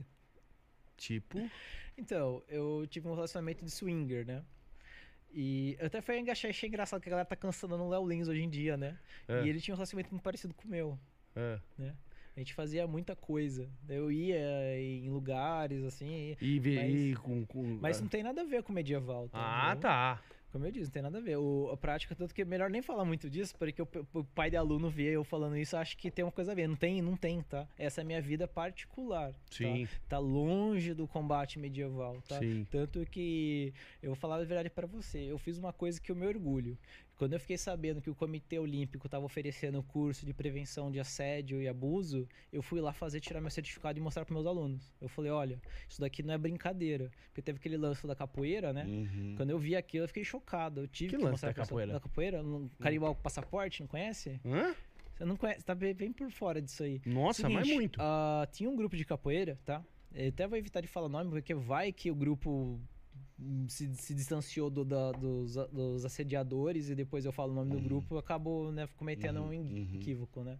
Então, os abusa tinham abusadores que estavam que estavam já em três gerações, ou seja, 30 anos de abuso sexual dentro da, da, da Da prática. academia? Da, Da- pra- da da prática da prática, sim. capoeira? Sim. Eles, inclusive, eles tinham um termo que chamava é, carimbar o passaporte, que era você, menor de idade, você fazia com o professor, pro professor bancar sua viagem para você competir. Mas onde era isso? Ah, cara, eu acho que era na Bahia, mas é melhor não, não dar muita informação, porque, como eu disse, às vezes eu posso acabar prejudicando um grupo de capoeira mas, mas quanto sério, tempo faz isso? que nunca tem Hum. nada com isso, tá? Não quero prejudicar ninguém. Mas é, mas ficou polêmico, cara. Mas sei quanto tempo faz isso? Que, que aconteceu as investigações e encerrou a investigação. Não, essa história, eu nunca ouvi não, falar. Não, a história ocorreu por 30 anos. Não, tá, mas quando, Mas quando a ficou investigação pública? é recente, foi comecinho de 2021. Você já tinha ouvido falar disso? Eu ouvi falar alguma coisa a respeito. É um assunto muito polêmico, muito delicado. É, eu acho que como eu sou instrutor sério. de artes marciais, acho que eu fiquei mais antenado com esse tipo de coisa. É, né? pode ser. É porque mexeu com o meu trabalho. É, mexe num ambiente muito sensível. Né? E realmente, porque são pessoas vulneráveis ali. E, e, infelizmente, no, infelizmente não, na parte da esgrima histórica, tanto na armadura quanto no EMA, no, no esgrima, na esgrima mesmo, você acaba tendo um contato às vezes com a pessoa, por exemplo, de arrumar a máscara, de puxar equipamento. Ah, o, o Luca aqui mesmo da equipe, né? Ele tava. Ele, ta- ele teve uma hora que ele meio que se esfregou aqui em mim pra puxar a fivela, né? Ah, esse Tipo, Lucas, esse Lucas, se a olha, vou pessoa- falar. Você não é o primeiro que fala que ele fica se esfregando. Você não é, o- ele não pode ver um Ah, ah. convidado. Ó, Que- é o Alan ó, que tá falando. eu vou- tá? Eu lavo minhas mãos, ó. N- ele não O- pode ver um convidado que ele já, Já fica- vai se esfregando. Ah, Você não é o mas, primeiro. Mas, eu- mas eu entendo, ô, ô, Luca. Eu sou gato, né? Então. não se aguentou. É, então, é como eu falo, a gente, às vezes a gente fica em posições constrangedoras pra arrumar armadura e se a pessoa é maldosa, já vê, né? Uhum. Então, eu, a experiência que eu tive, né? Mais no swordplay do que na, na, na esgrima histórica, na verdade. Tem muito pai maldoso, muito, muito. Tipo, ver você lá, professor, você ajudando o aluno a se vestir, a colocar alguma coisa de proteção, alguma coisa necessária. E o cara olha aquilo e acha que você tá aproveitando, sabe? Acontece esse tipo de coisa. Então, tanto que na armadura, pelo menos, a gente é proibido para menor de, menor de idade, né? Tanto por lesões, questões de lesões. Mas a gente acaba encontrando, porque, por exemplo, pra puxar fivela de armadura, cara, eu já fui encoxado um monte de vezes. Mas a gente sabe que, que o cara não tá encoxando. Não é sexual o, o, o, o encostar. Uhum. Inclusive, então tem um, tem um aço entre você e o cara também, né? Uhum. Sim. Mas, como eu disse, tem gente que é maldoso e tem gente que vê problema nessas coisas. Então, como que eu falo? A gente mostra para as pessoas que a gente leva a sério né, o combate ao assédio. A gente, eu converso com os alunos sobre isso, tá? É, tanto que tem um, tem um aluno que entrou esse ano que é menor de idade, ele, fez, ele entrou com 14 e já tá com 15 agora. Mano, toda vez que eu chego perto dele, ele fala: Eu vou te tocar de forma não sexual. E eu começo a rir. Por que, que ele tá falando isso? Porque era o protocolo de segurança. Uhum. Eu ensinei ele. Só que ele tá brincando porque é adolescente. Adolescente Aham. vai zoar. Não tenho o que falar, tá? Tanto que eu acho que, é verdade, o Vitor nunca usou isso. Mas é engraçado o Vitor, porque o, Vi- o Vitor, eu, eu e o Vitor, a gente tem idades, tamanho tão diferentes que a gente não consegue um assediar o outro, né? Quando vai montar a armadura um no outro, né? Porque é como se fosse um adulto mexendo numa criança, assim, quando. Né? É, o Vitor é altão, mano. Altão, altão. É engraçado. Mas enfim. O Vitor, Vitor deve, acho que tem quanto de altura? Acho que 1,90? Um, um, não, é um- na 1,90 tem ficha eu. Da ficha dele é 1,94m. Putz, não podia ter falado. Agora- vai me É processar é um- porque eu falei da ficha médica dele, pô. É. Não, mas é 1,94, é isso? 194. Foi É, o não, ele, ele é um pouquinho maior do que eu, porque quando eu tava na. Quando a gente tirou, Tirou a foto, lá da entrevista, eu, olhei- eu olhava assim pra ele aqui, assim, e falava, caralho, Vitor, você é um pouco mais alto do que eu. Acho que foi isso que eu perguntei pra ele. Quanto você é? Ele falou, acho que é O- 1,94 isso aí. 194. Eu tenho 1,90? Ah, Eu tive um aluno que tinha exatamente 2 metros. Você é louco. Sim. Poxa, lutar com um cara desse tem dois lados. E esse, esse meu, meu aluno de 2 metros, ele encontrou o Rafinha Bastos também. Aí ele, ele não conhece o Vitor ainda, porque ele parou há muito tempo antes do Uhum. Vitor aparecer. E aí foi engraçado que ele falou, quando ele falou com o Rafinha Bastos na primeira vez na vida dele, ele falou, nossa, primeira vez que eu converso com uma pessoa olhando de frente. É, o Rafinha é grandão. O Rafinha tem, acho que tem 1,96m, Cinco, 97 é, é, é, ele é. jogava basquete. O Rafinha jogava basquete. Sim, Ah, É, ele tá é- aí, É, tá é legal o, o cara desse tamanho chama Rafinha, né? Rafinha. É. Ah, é, é igual eu, né? Que vocês estavam chamando de Falcão, né? Falcão também é irônico pra mim. Se bem que eu não sou tão pequeno, né? O pessoal acha que eu sou. me- Falando assim, parece que eu tenho 1,60m, né? Eu Uhum. tenho 1,72m. É, Então, uma altura tô- tô- tô na padrão, altura média. Padrão. A Você maioria já- das pessoas na rua são mais baixas do que eu, geralmente. Você já se machucou fazendo. Fazendo? Isso aí, fazendo demonstração lá na, no Falcão Negro. Demonstração não. Demonstração não. Mas eu já me machuquei treinando. E é engraçado que teve uma vez que, que ninguém acreditava. Que eu, que eu tive que colocar aquela bota ortopédica. Pior que eu já fiz isso três vezes. A última vez que eu tive que usar a bota ortopédica foi porque eu fui na padaria comprar pão. E eu torci o pé. No Mas é caminho. justamente no caminho. lugares, né? Aí eu tava dando aula de ortopédia e ninguém acreditava que era comprar pão. Falava, você lutou e, e trope... Não, cara, foi comprar pão. Porque quando você está lutando, você está com uma concentração Ele tá com mais proteção e, também. e mais concentração. Quando você sai daquele ambiente que é Mas- mas- controlado, de certo modo é Mas controlado. acontece. Acidentes acontecem, tá? A maior parte dos acidentes que eu presenciei foram por falhas no equipamento, tá? Os dois maiores acidentes que eu vi com luta de armadura foi um aluno meu que, rasgou aqui a parte do olho, mas foi porque a equipe que fez a chapa de segurança dele aqui, eles não soldaram direito. Então, falha na, na Mas produção. pegou aonde? É, rasgou aqui, ó. Caralho. É, podia ter pegado no olho, deu sorte, né? Sim. E o outro foi que quebrou o dedo. Mas quebrou o dedo porque ele tava com uma, ma- com uma luva que tava aberto. Na hora que fa- fazia assim com a mão, abria. E o, e o professor desse rapaz Hum. que quebrou o dedo, ele não percebeu. Uhum. Então foi, ocorreu. acabou levando uma espadada direto no dedo, tá? Então, como eu disse, acidentes aconteceram, mas o principal fator desses dois acidentes foi falha do no equipamento. O que Não era pra ter acontecido. Seu pai gostava de coisas medievais, Não. assim, que nem você? Não. Xinga bastante. Você tem um quarto enorme. Quando eu levei ele pro, quando eu levei ele no meu primeiro campeonato, eu fiquei até sentindo. porque ele só reclamou. É, E o que, que ele falava? que coisa estúpida. É, é, é que assim, né? Meu pai, ele é, ele é aquele clássico é, homem do interior, né? Nasceu no sítio, ele foi pra cidade depois de adulto, então ele tem dificuldade em se adaptar. Talvez se ele tivesse tido uma outra vida, talvez, né, um outro estilo de vida, talvez ele fosse mais aberto. Mas nunca a gente vai saber disso, né? Não tem como. Você tem aquela. Você teve, você, teve. Você tem na sua casa, ou já teve, É. ou você tem lá na Falcão Negro, aquela. a- Eu não sei o nome daquilo que prendia as pessoas, que as pessoas ficavam presas. Ah, é, tem várias, tem várias. Eu, eu tenho a Berlinda. A Berlinda é aquela de que com a mãozinha na cabeça. assim. Isso, essa daí. Você tem essa? Eu tenho, eu tenho. Aonde? Na Falcão ou na sua casa? Então, eu moro em cima da Falcão Negro. Ah, E é um sobrado. Ah, é uma chácara, só tá. que é um sobrado. Tá? Então, assim, fica na minha casa, mas na É. Falcão Negro. é. Eu já sei porque você tá me perguntando isso. É. Essa berlinda é divertida. As meninas gostam da berlinda. As meninas gostam? As meninas gostam. Você prende elas ali, fica ali, deixa ela Então, presa. né? Aê, você vê, né? Aê. É mais comum as meninas pedirem berlinda do que armadura. Armadura, como eu disse, só uma só é bem raro, tá? Tá. Mas é, é que berlinda já lembra o lance dos 50 tons de cinza, né? Então já, já viu, né? 50 tons de cinza, berlinda, ó. É realmente aquela. Aquelas coisas ali. Era, era- é, tem muita coisa da- daquela época legal, assim, medieval, assim. Que eu acho, acho legal, assim, as, Uhum. as coisas. por exemplo, Fantasia, As né? fantasias, as É. coisas assim, é. Eu acho bem, bem bacana. Tipo, Uhum. eu só acho que eu não tinha, ia ter essa, essa dedicação que vocês têm de, de coisa, mas eu acho bacana as roupas, as.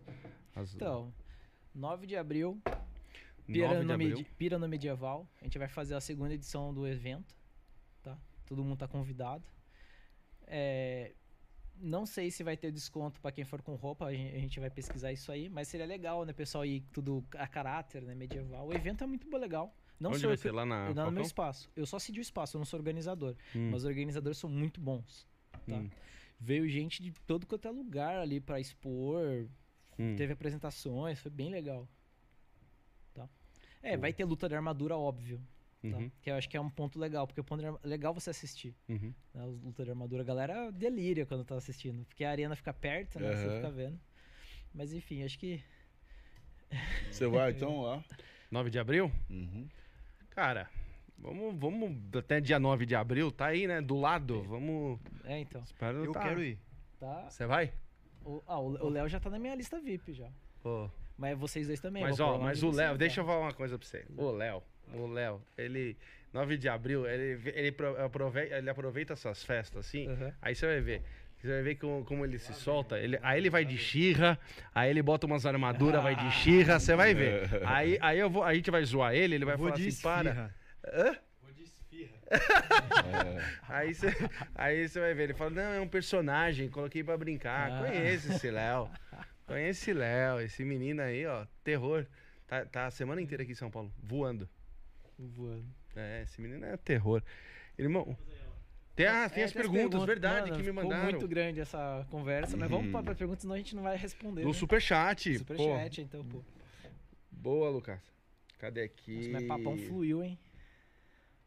Tem muita coisa sempre, né? Nossa, eu acho que eu nem falei 10% do que eu tinha planejado. Ó, Mas não dá, mas eu já, pe- já tinha uma noção que não dá pra falar tudo. É, não, não dá, mas aí você faz o outro. eu vou fazer a pergunta, eu vou deixar pra você, Ih, lá vai, lá vai. às vezes, ver, ó. É, não, às tá- vezes vê, assim, inventando cê- não, tá aí mesmo? não, não, eu vou fazer a pergunta, é, que É. assim, eu vou fazer a É. pergunta e você às vezes imagina, ou vamos ver se você descobre quem mandou. É, é, Falcão, quantos cocos uma andorinha pode carregar? do Monty Python isso aí.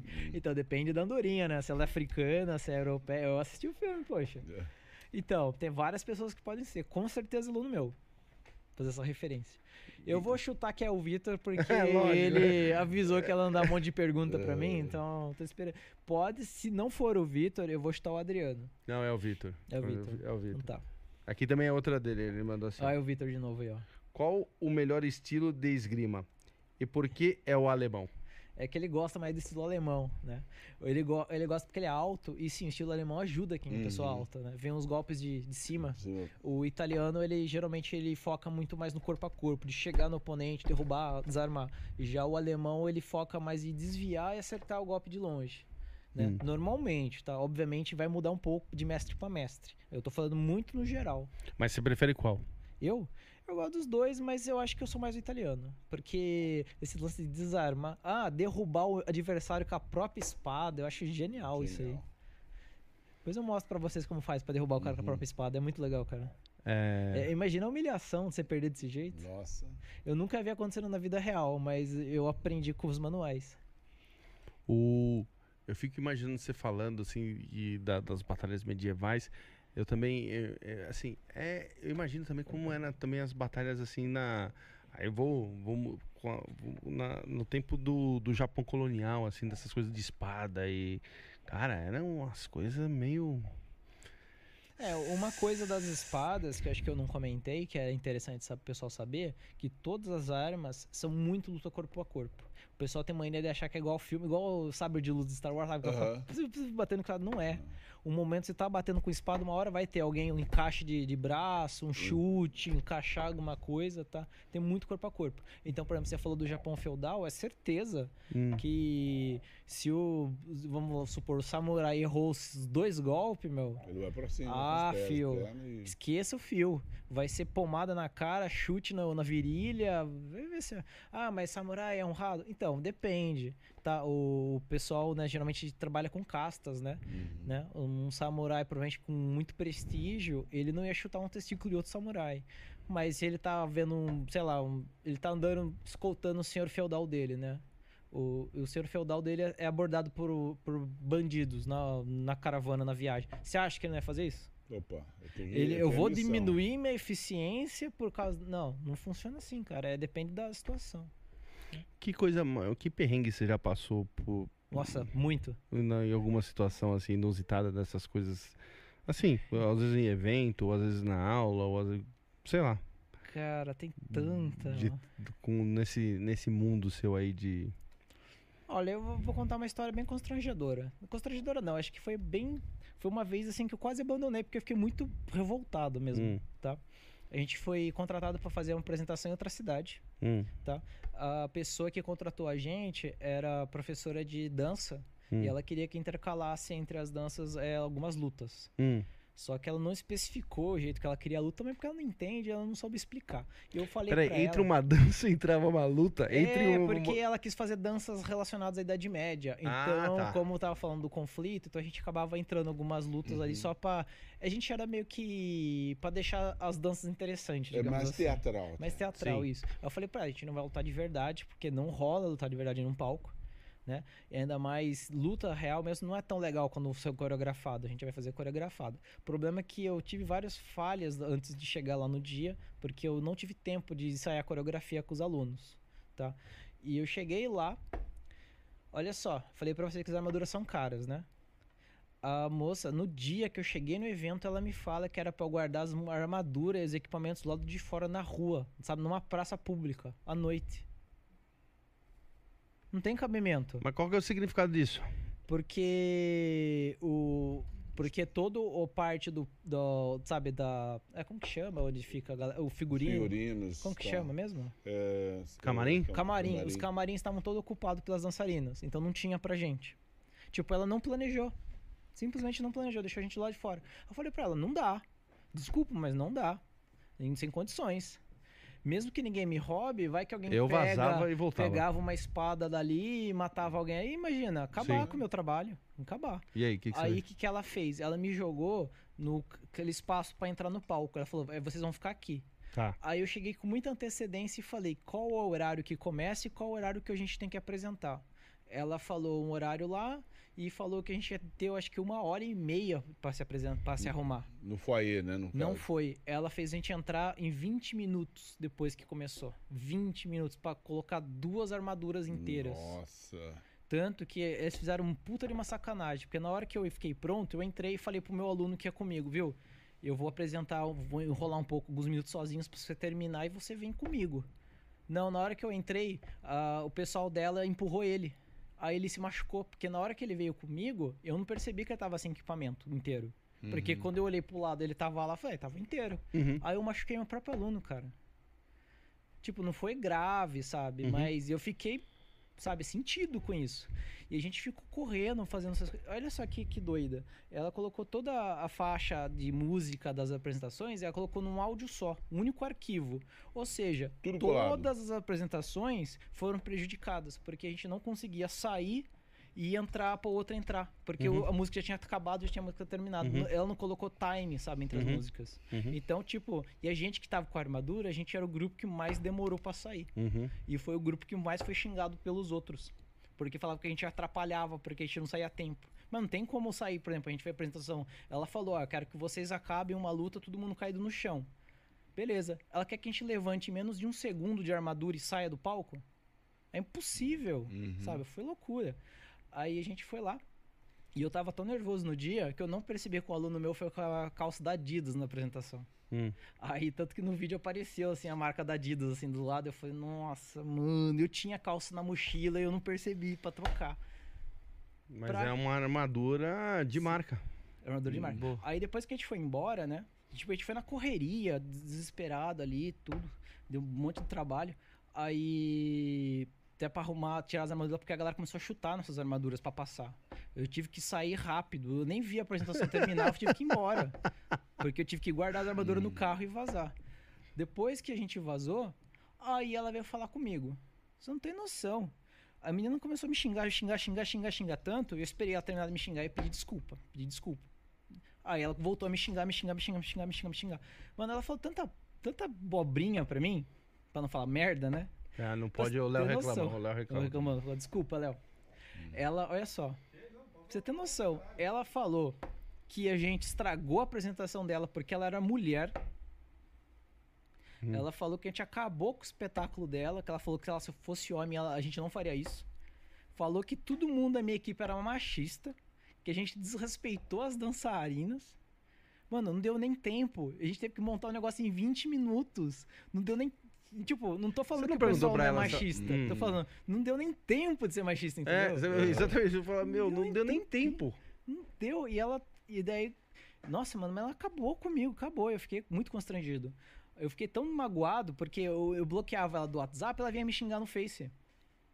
Me perseguiu a mulher, você acredita? Ela é doidona, então. Doidona. Aí eu falei, mano, não é possível que eu faça um trabalho tão ruim assim, né? Hum. Aí a galera falou, não, porque ela fez aquela cagada do áudio, ela prejudicou as outras escolas de dança que ela, que ela convidou e ela teve que jogar a culpa em alguém, que não podia ser ela. Ah, Aí, me entendi. ta... Ela aí era mais fácil. desviar a responsabilidade. Exatamente. em. Compartilhar a Eu irresponsabilidade virei o bode dela. expiatório. Não sei se esse é o tipo de picuinha aí que. Não, tava- é, mas, assim, essas coisas. É- o, o super o super chat aí tem mais pergunta ou é? Não, no superchat, não. Eu. Não, mas é Essas- porque eu acho que. Acho que não sei se ficou muito grande o vídeo de vocês, aí deixar ninguém na mão aí que fizeram pergunta, né? É, não, do, do- se, se mandar, depois a produção me manda aqui. Mas é. É que a gente também. O nosso vídeo. O. Eu acho que o pessoal tá mais gostando de comentar na live de tudo que a gente tá batendo papo, fica, fica rolando. O pessoal tá me xingando aí. Do quê? Por quê? É, tô brincando. não, não, é. de- Ah, Bem-vindo ao clube. Haters, todo mundo tem, né, cara? Eu sempre É. tive. Inclusive, a primeira vez que eu tive um, um comentário negativo no YouTube, nossa, quando eu era adolescente, né, sabe, 2006, 2007, quando eu era novo YouTube, Uhum. nossa, eu que fiquei tão mal, cara. Uhum. Eu, a galera nem falava troll na época ainda. Aham. Eu, eu fico pensando, né? É, Pra vocês que são mais famosos do que eu, deve ser chato, né? Essa galera que, que vem encher o saco, né? Cara, Eu já Bom. tenho um monte, imagina vocês, poxa. não tem. A cara do assim, Sebastião, ó, com ó, ele não ó, acontece. ó, ó, Na real, na real, É. é, é, eu não dou poder aos outros que falem qualquer coisa que não tem a ver com a minha realidade. É. O poder está em mim, não Como, neles. como é que o. Hã?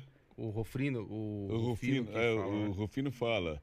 é, Você não tipo tem assim, esse direito É, de. é, exatamente. Uma vez uma pessoa chegou para ele e falou: Ô Rufino, posso tirar um- uma foto contigo? Eu não vou te atrapalhar. Ele falou: Você não tem poder para me atrapalhar. E quem atrapalha, quem, quem, quem possa ficar eventualmente chateado, sou eu. Mas eu não quero ficar, então você não tem esse poder. Ah, Entendeu? Ah. O poder é seu, não é do outro.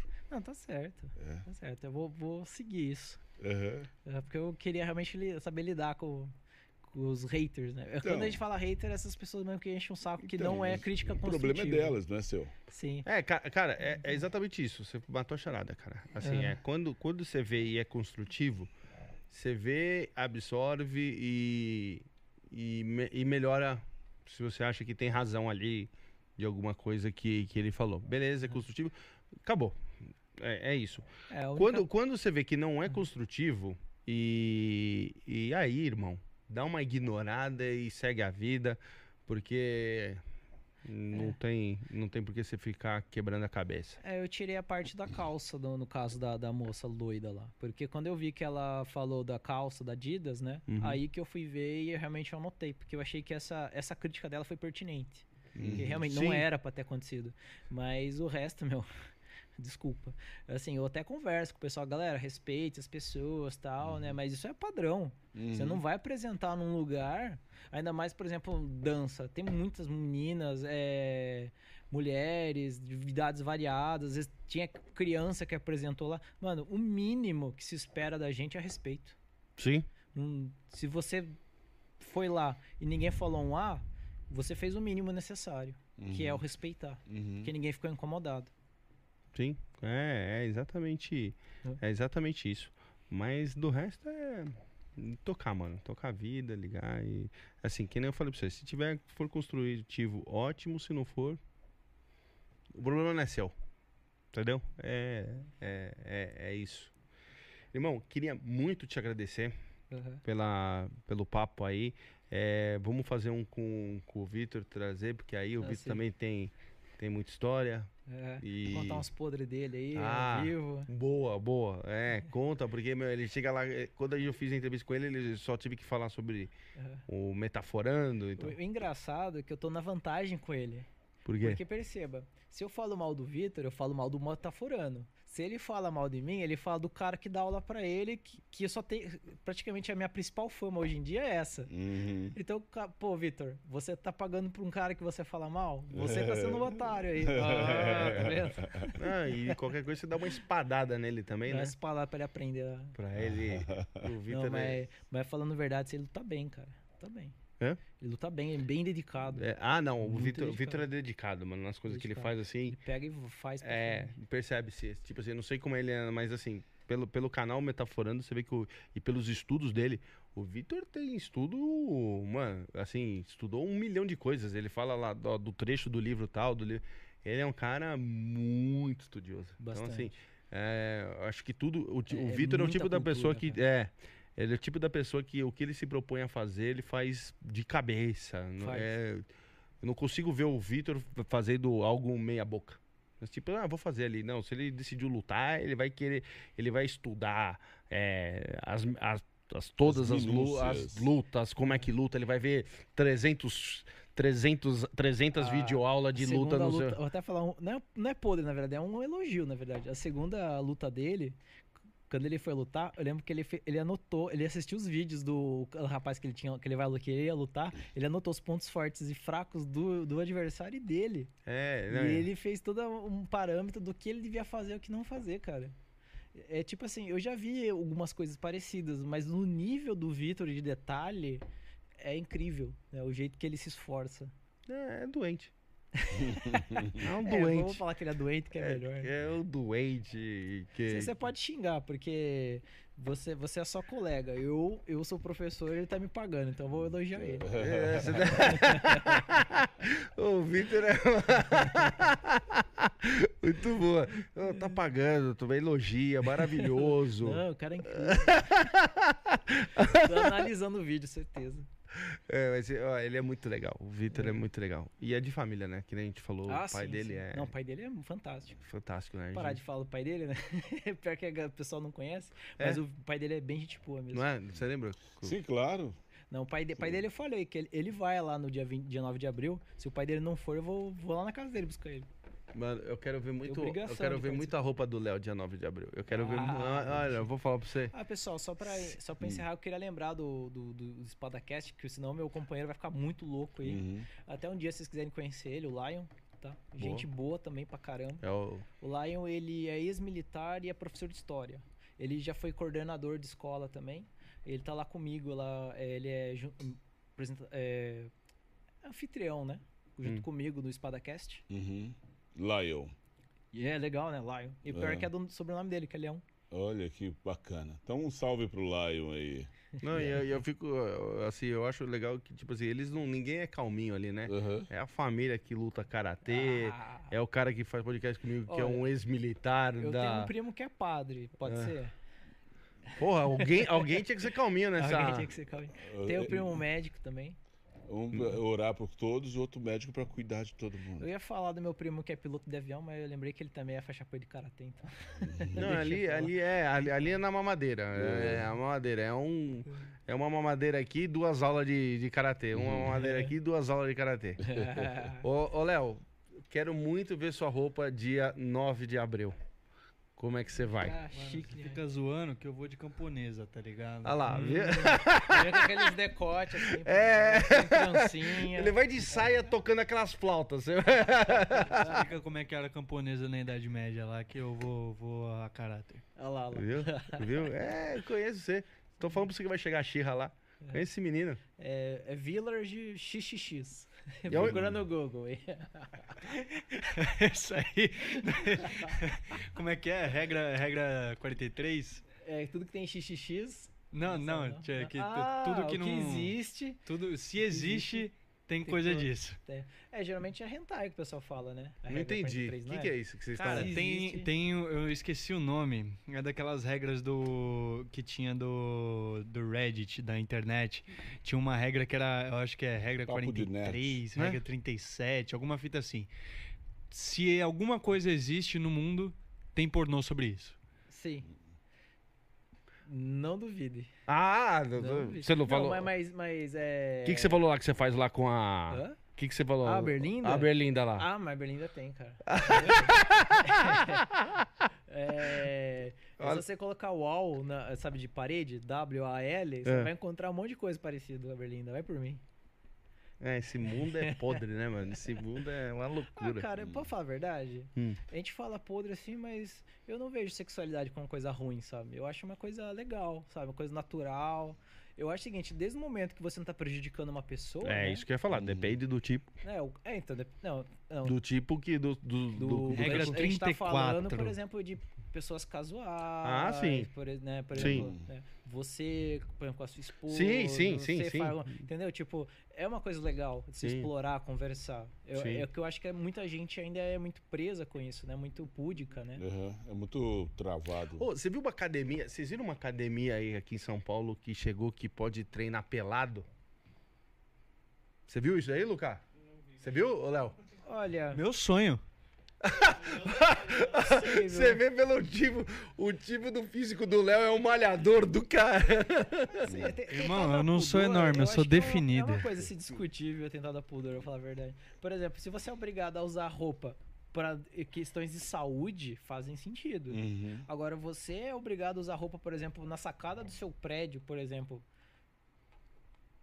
Ah, irmão, mas peraí, aí se. Mas você não tá fazendo aí, nada lascivo. Não, mas aí você. entendeu? Não, mas aí, aí se a gente. Sei, se a gente. pensa assim que você não é preso à sua roupa? Não, mas aí se você recuar, É. se você falar assim, ah, na sacada do prédio É. pode parecer pelado, daqui a pouco você tem um Ah, monte de pessoa lá na Entendi, sacada vai pelada. aumen- Aumentar, criar precedentes. É né? lógico. Entendi. Não, imagina, e principalmente o pessoal mais. eh, os andares mais baixos, o pessoal da rua vê. Você tá passando com uma criança, Ah, sim, sim. etc. Tá lá o cara no segundo andar aqui pelado. É, criança, criança É, muda, não. muda a história. É, né? não, não dá pra afrouxar algumas coisas. Não, vai lá, sim. é.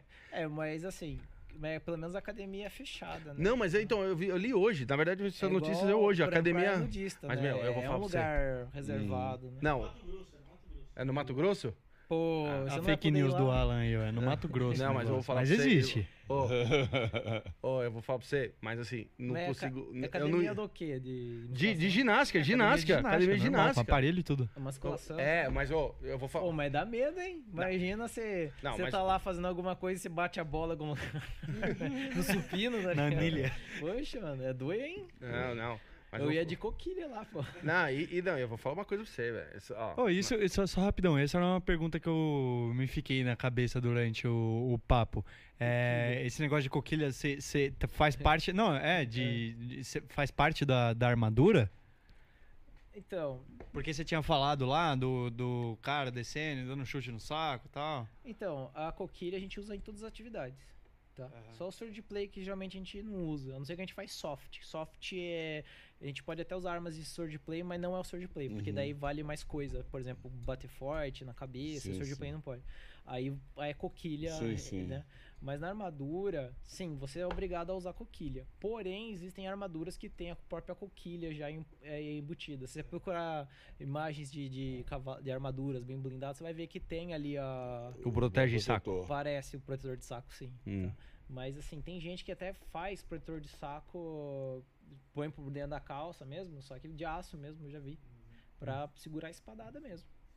Mas é difícil de pegar, viu? Porque a armadura deixa só coxa grossa, por exemplo. Você Hum. tem o peitoral que já.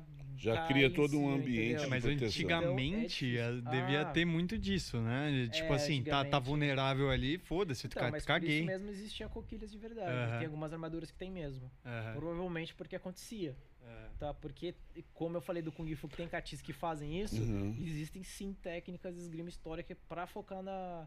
Inclusive tem uma técnica bem interessante, italiana essa daí, que como você faz pra acertar uma paulada no saco do oponente, tanto que eu falo pau com pau. Como que faz? Você vai lá, o cara vai se defender, não vai? Uhum. Vai. Então você, na hora que você vai ameaçar, você pega ele pela garganta com a mão esquerda. Porque na hora que ele foca que você tá apertando a garganta dele, ele esquece da paulada. Aí você vai. E, e o mais engraçado é que isso é medieval e é de um livro de 1410. E é uma técnica, ou seja, é, como eu disse pra você, histórica e precisa. Ou seja, eles faziam isso. Doideira, né? Uhum. Você vê? É que, aí. A que- maldade, né? Não, maldade, você vê, ó, desce o dedo mesmo nesse, nesse vídeo de hoje, faz esse vídeo chegar no maior número de pessoas, principalmente... Não, não, minhas vezes não podem ver esse vídeo. Só às vezes, só às vezes pode. Elas vão, aí elas vão falar assim, ah, saudade daquilo, do, como é o nome Da lá? Berlinda. Da Berlinda. Eu Fa- vou te dar uma de presente. Uhum. Manda, manda, eu quero uma berlinda daquela, mano, pode mandar. Lá deve ser legal, aquela berlinda. E vou falar pra você, desce o dedo, então, gente aí, você que tá aí do outro lado, faz esse vídeo chegar no maior número de pessoas, até principalmente agentes da Polícia Federal, você viu aí algumas dicas aqui de como Ah, é, portar é, arma em portar arma em avião, faz chegar lá. eu quero andar com mais segurança, né? então, gente, obrigado mais uma vez. Deixa aí então sua- suas redes de contato, quem Ah, quer É, te achar. pessoal, Academia Falcão Negro. Por favor, conheça também o Espadacast. Aí vai ter o Instagram. Procura no YouTube pro Espadacast, que é importante pra plataforma, né? As pessoas digitarem o busca, né? Do que ficar só clicando no link. Uhum. né? Uhum. É, e a gente vai crescer junto. Quem sabe um dia, se o Espadacast ser relevante, assim, eu chamo vocês dois também pra gente. Não, mas pode chamar a hora favores que aí. quiser, não precisa ser relevante não, mano. Tá junto aí. É. a gente com- Só que daí a gente faz um assunto mais focado na- nas lutas, né? E a gente troca mais umas ideias. Daí o cara vai falar só da, da, Nossa. da Berlim. Eu vou falar leva de luta. podcast, ô. o cara vai fazer um podcast comigo focado em luta, mano. Eu Acho que vai chamar a pessoa errada. Aqui que eu vou falar de luta. Não, mas o Sebastião tem bastante. Não, mas o. Sebastião, sim, Sebastião. Você viu o que ele falou? Ele ia acordar 4 da manhã É, então. pra ir treinar luta, que eu, que eu, que eu não faço luta, e ainda ele queria ligar. Mas Ah, você faz uma parte extremamente importante, que é Hum. a parte do leigo. Exatamente. O leigo, ele, ele joga o assunto na mesa. É que ele vai Isso é fazer muito perguntas, às vezes, inesperadas. O, o Lion, como eu disse pra você, né? Professor de história, coordenador, militar e tal, tá lá e ele tá fazendo umas perguntas boba, porque ele Hum. tá fingindo ser leigo só pro convidado ter que responder. Ah, entendi. Uhum. É bacana isso, cara. Ah, bom. Então, é, como é que é então sua. Se bem que é estranho eu, eu- eu ensinar podcast pra vocês, né? Não, imagina, a gente tá aprendendo. sempre. Como é que é então Aquela sua. frase, né? É, ninguém é tão grande que não possa aprender e ninguém é tão pequeno que não possa ensinar. Exatamente. Exatamente. Então, como é, como é que é então lá o, o podcast? EspadaCast? Espadacast, facinho, né? Facinho. É, é até engraçado a história porque chama Espadacast. Eu, o Vitor deu uma sugestão pra mim e eu fui falar com o Lion. Falou, "Ô, a gente faz um, um podcast sobre, tipo, espadas relacionadas, tipo um Espadacast, assim. Ele falou, ah, legal, vai ser isso aí. Eu falei, isso aí é o quê? É o nome, Espadacast. Eu falei, não, eu dei uma sugestão pra gente pensar. Não, Espadacast ficou da hora. Aí daí ficou. Então, Eu não tive nem escolha. o Vitor, como sempre, Intervindo. Intervindo. intervido. Exatamente. É, ele E- deu outras ideias e eu pensei no, no, no podcast. Mas ele também falou podcast pra mim, então, então conta. E dia 9 de abril, 9 de abril, Pira no Medieval. como é que é? é, a cidade chama Piracicaba. Uhum. Então tem vários eventos que chama Pira. Tanto Hum. que o de cutelaria chama Pira nas facas. Hum. Esse é o Pira no medieval. Pira no medieval. Pira no, medieval. Ok. Entendi. Ó, ficou até. O, é legal o brasão. O brasão é um cavaleiro, assim, né, medieval, só que com um chapéu de palha. Que legal. É, Piracicaba, né? É. Só voltar pra manha, né? Irmão, mais uma vez obrigado e desculpa aí de, de ontem aí os problemas, viu? Imagina. Que tamo, junto. Tamo junto. Valeu. Obrigado. Tamo junto. É, eu quero aproveitar esse momento aqui primeiro para agradecer o meu amigo Alan, porque eu disse logo no início do programa, e não sei se é em off e tal, que em razão do que o LTW está acontecendo, eu estou curioso para ver, quero me aplicar mais, eu vou até lá, vou descobrir mais detalhes, tanto da LTW quanto da Spaceship, vou me aplicar, na medida da minha aplicabilidade, virei aqui para dizer.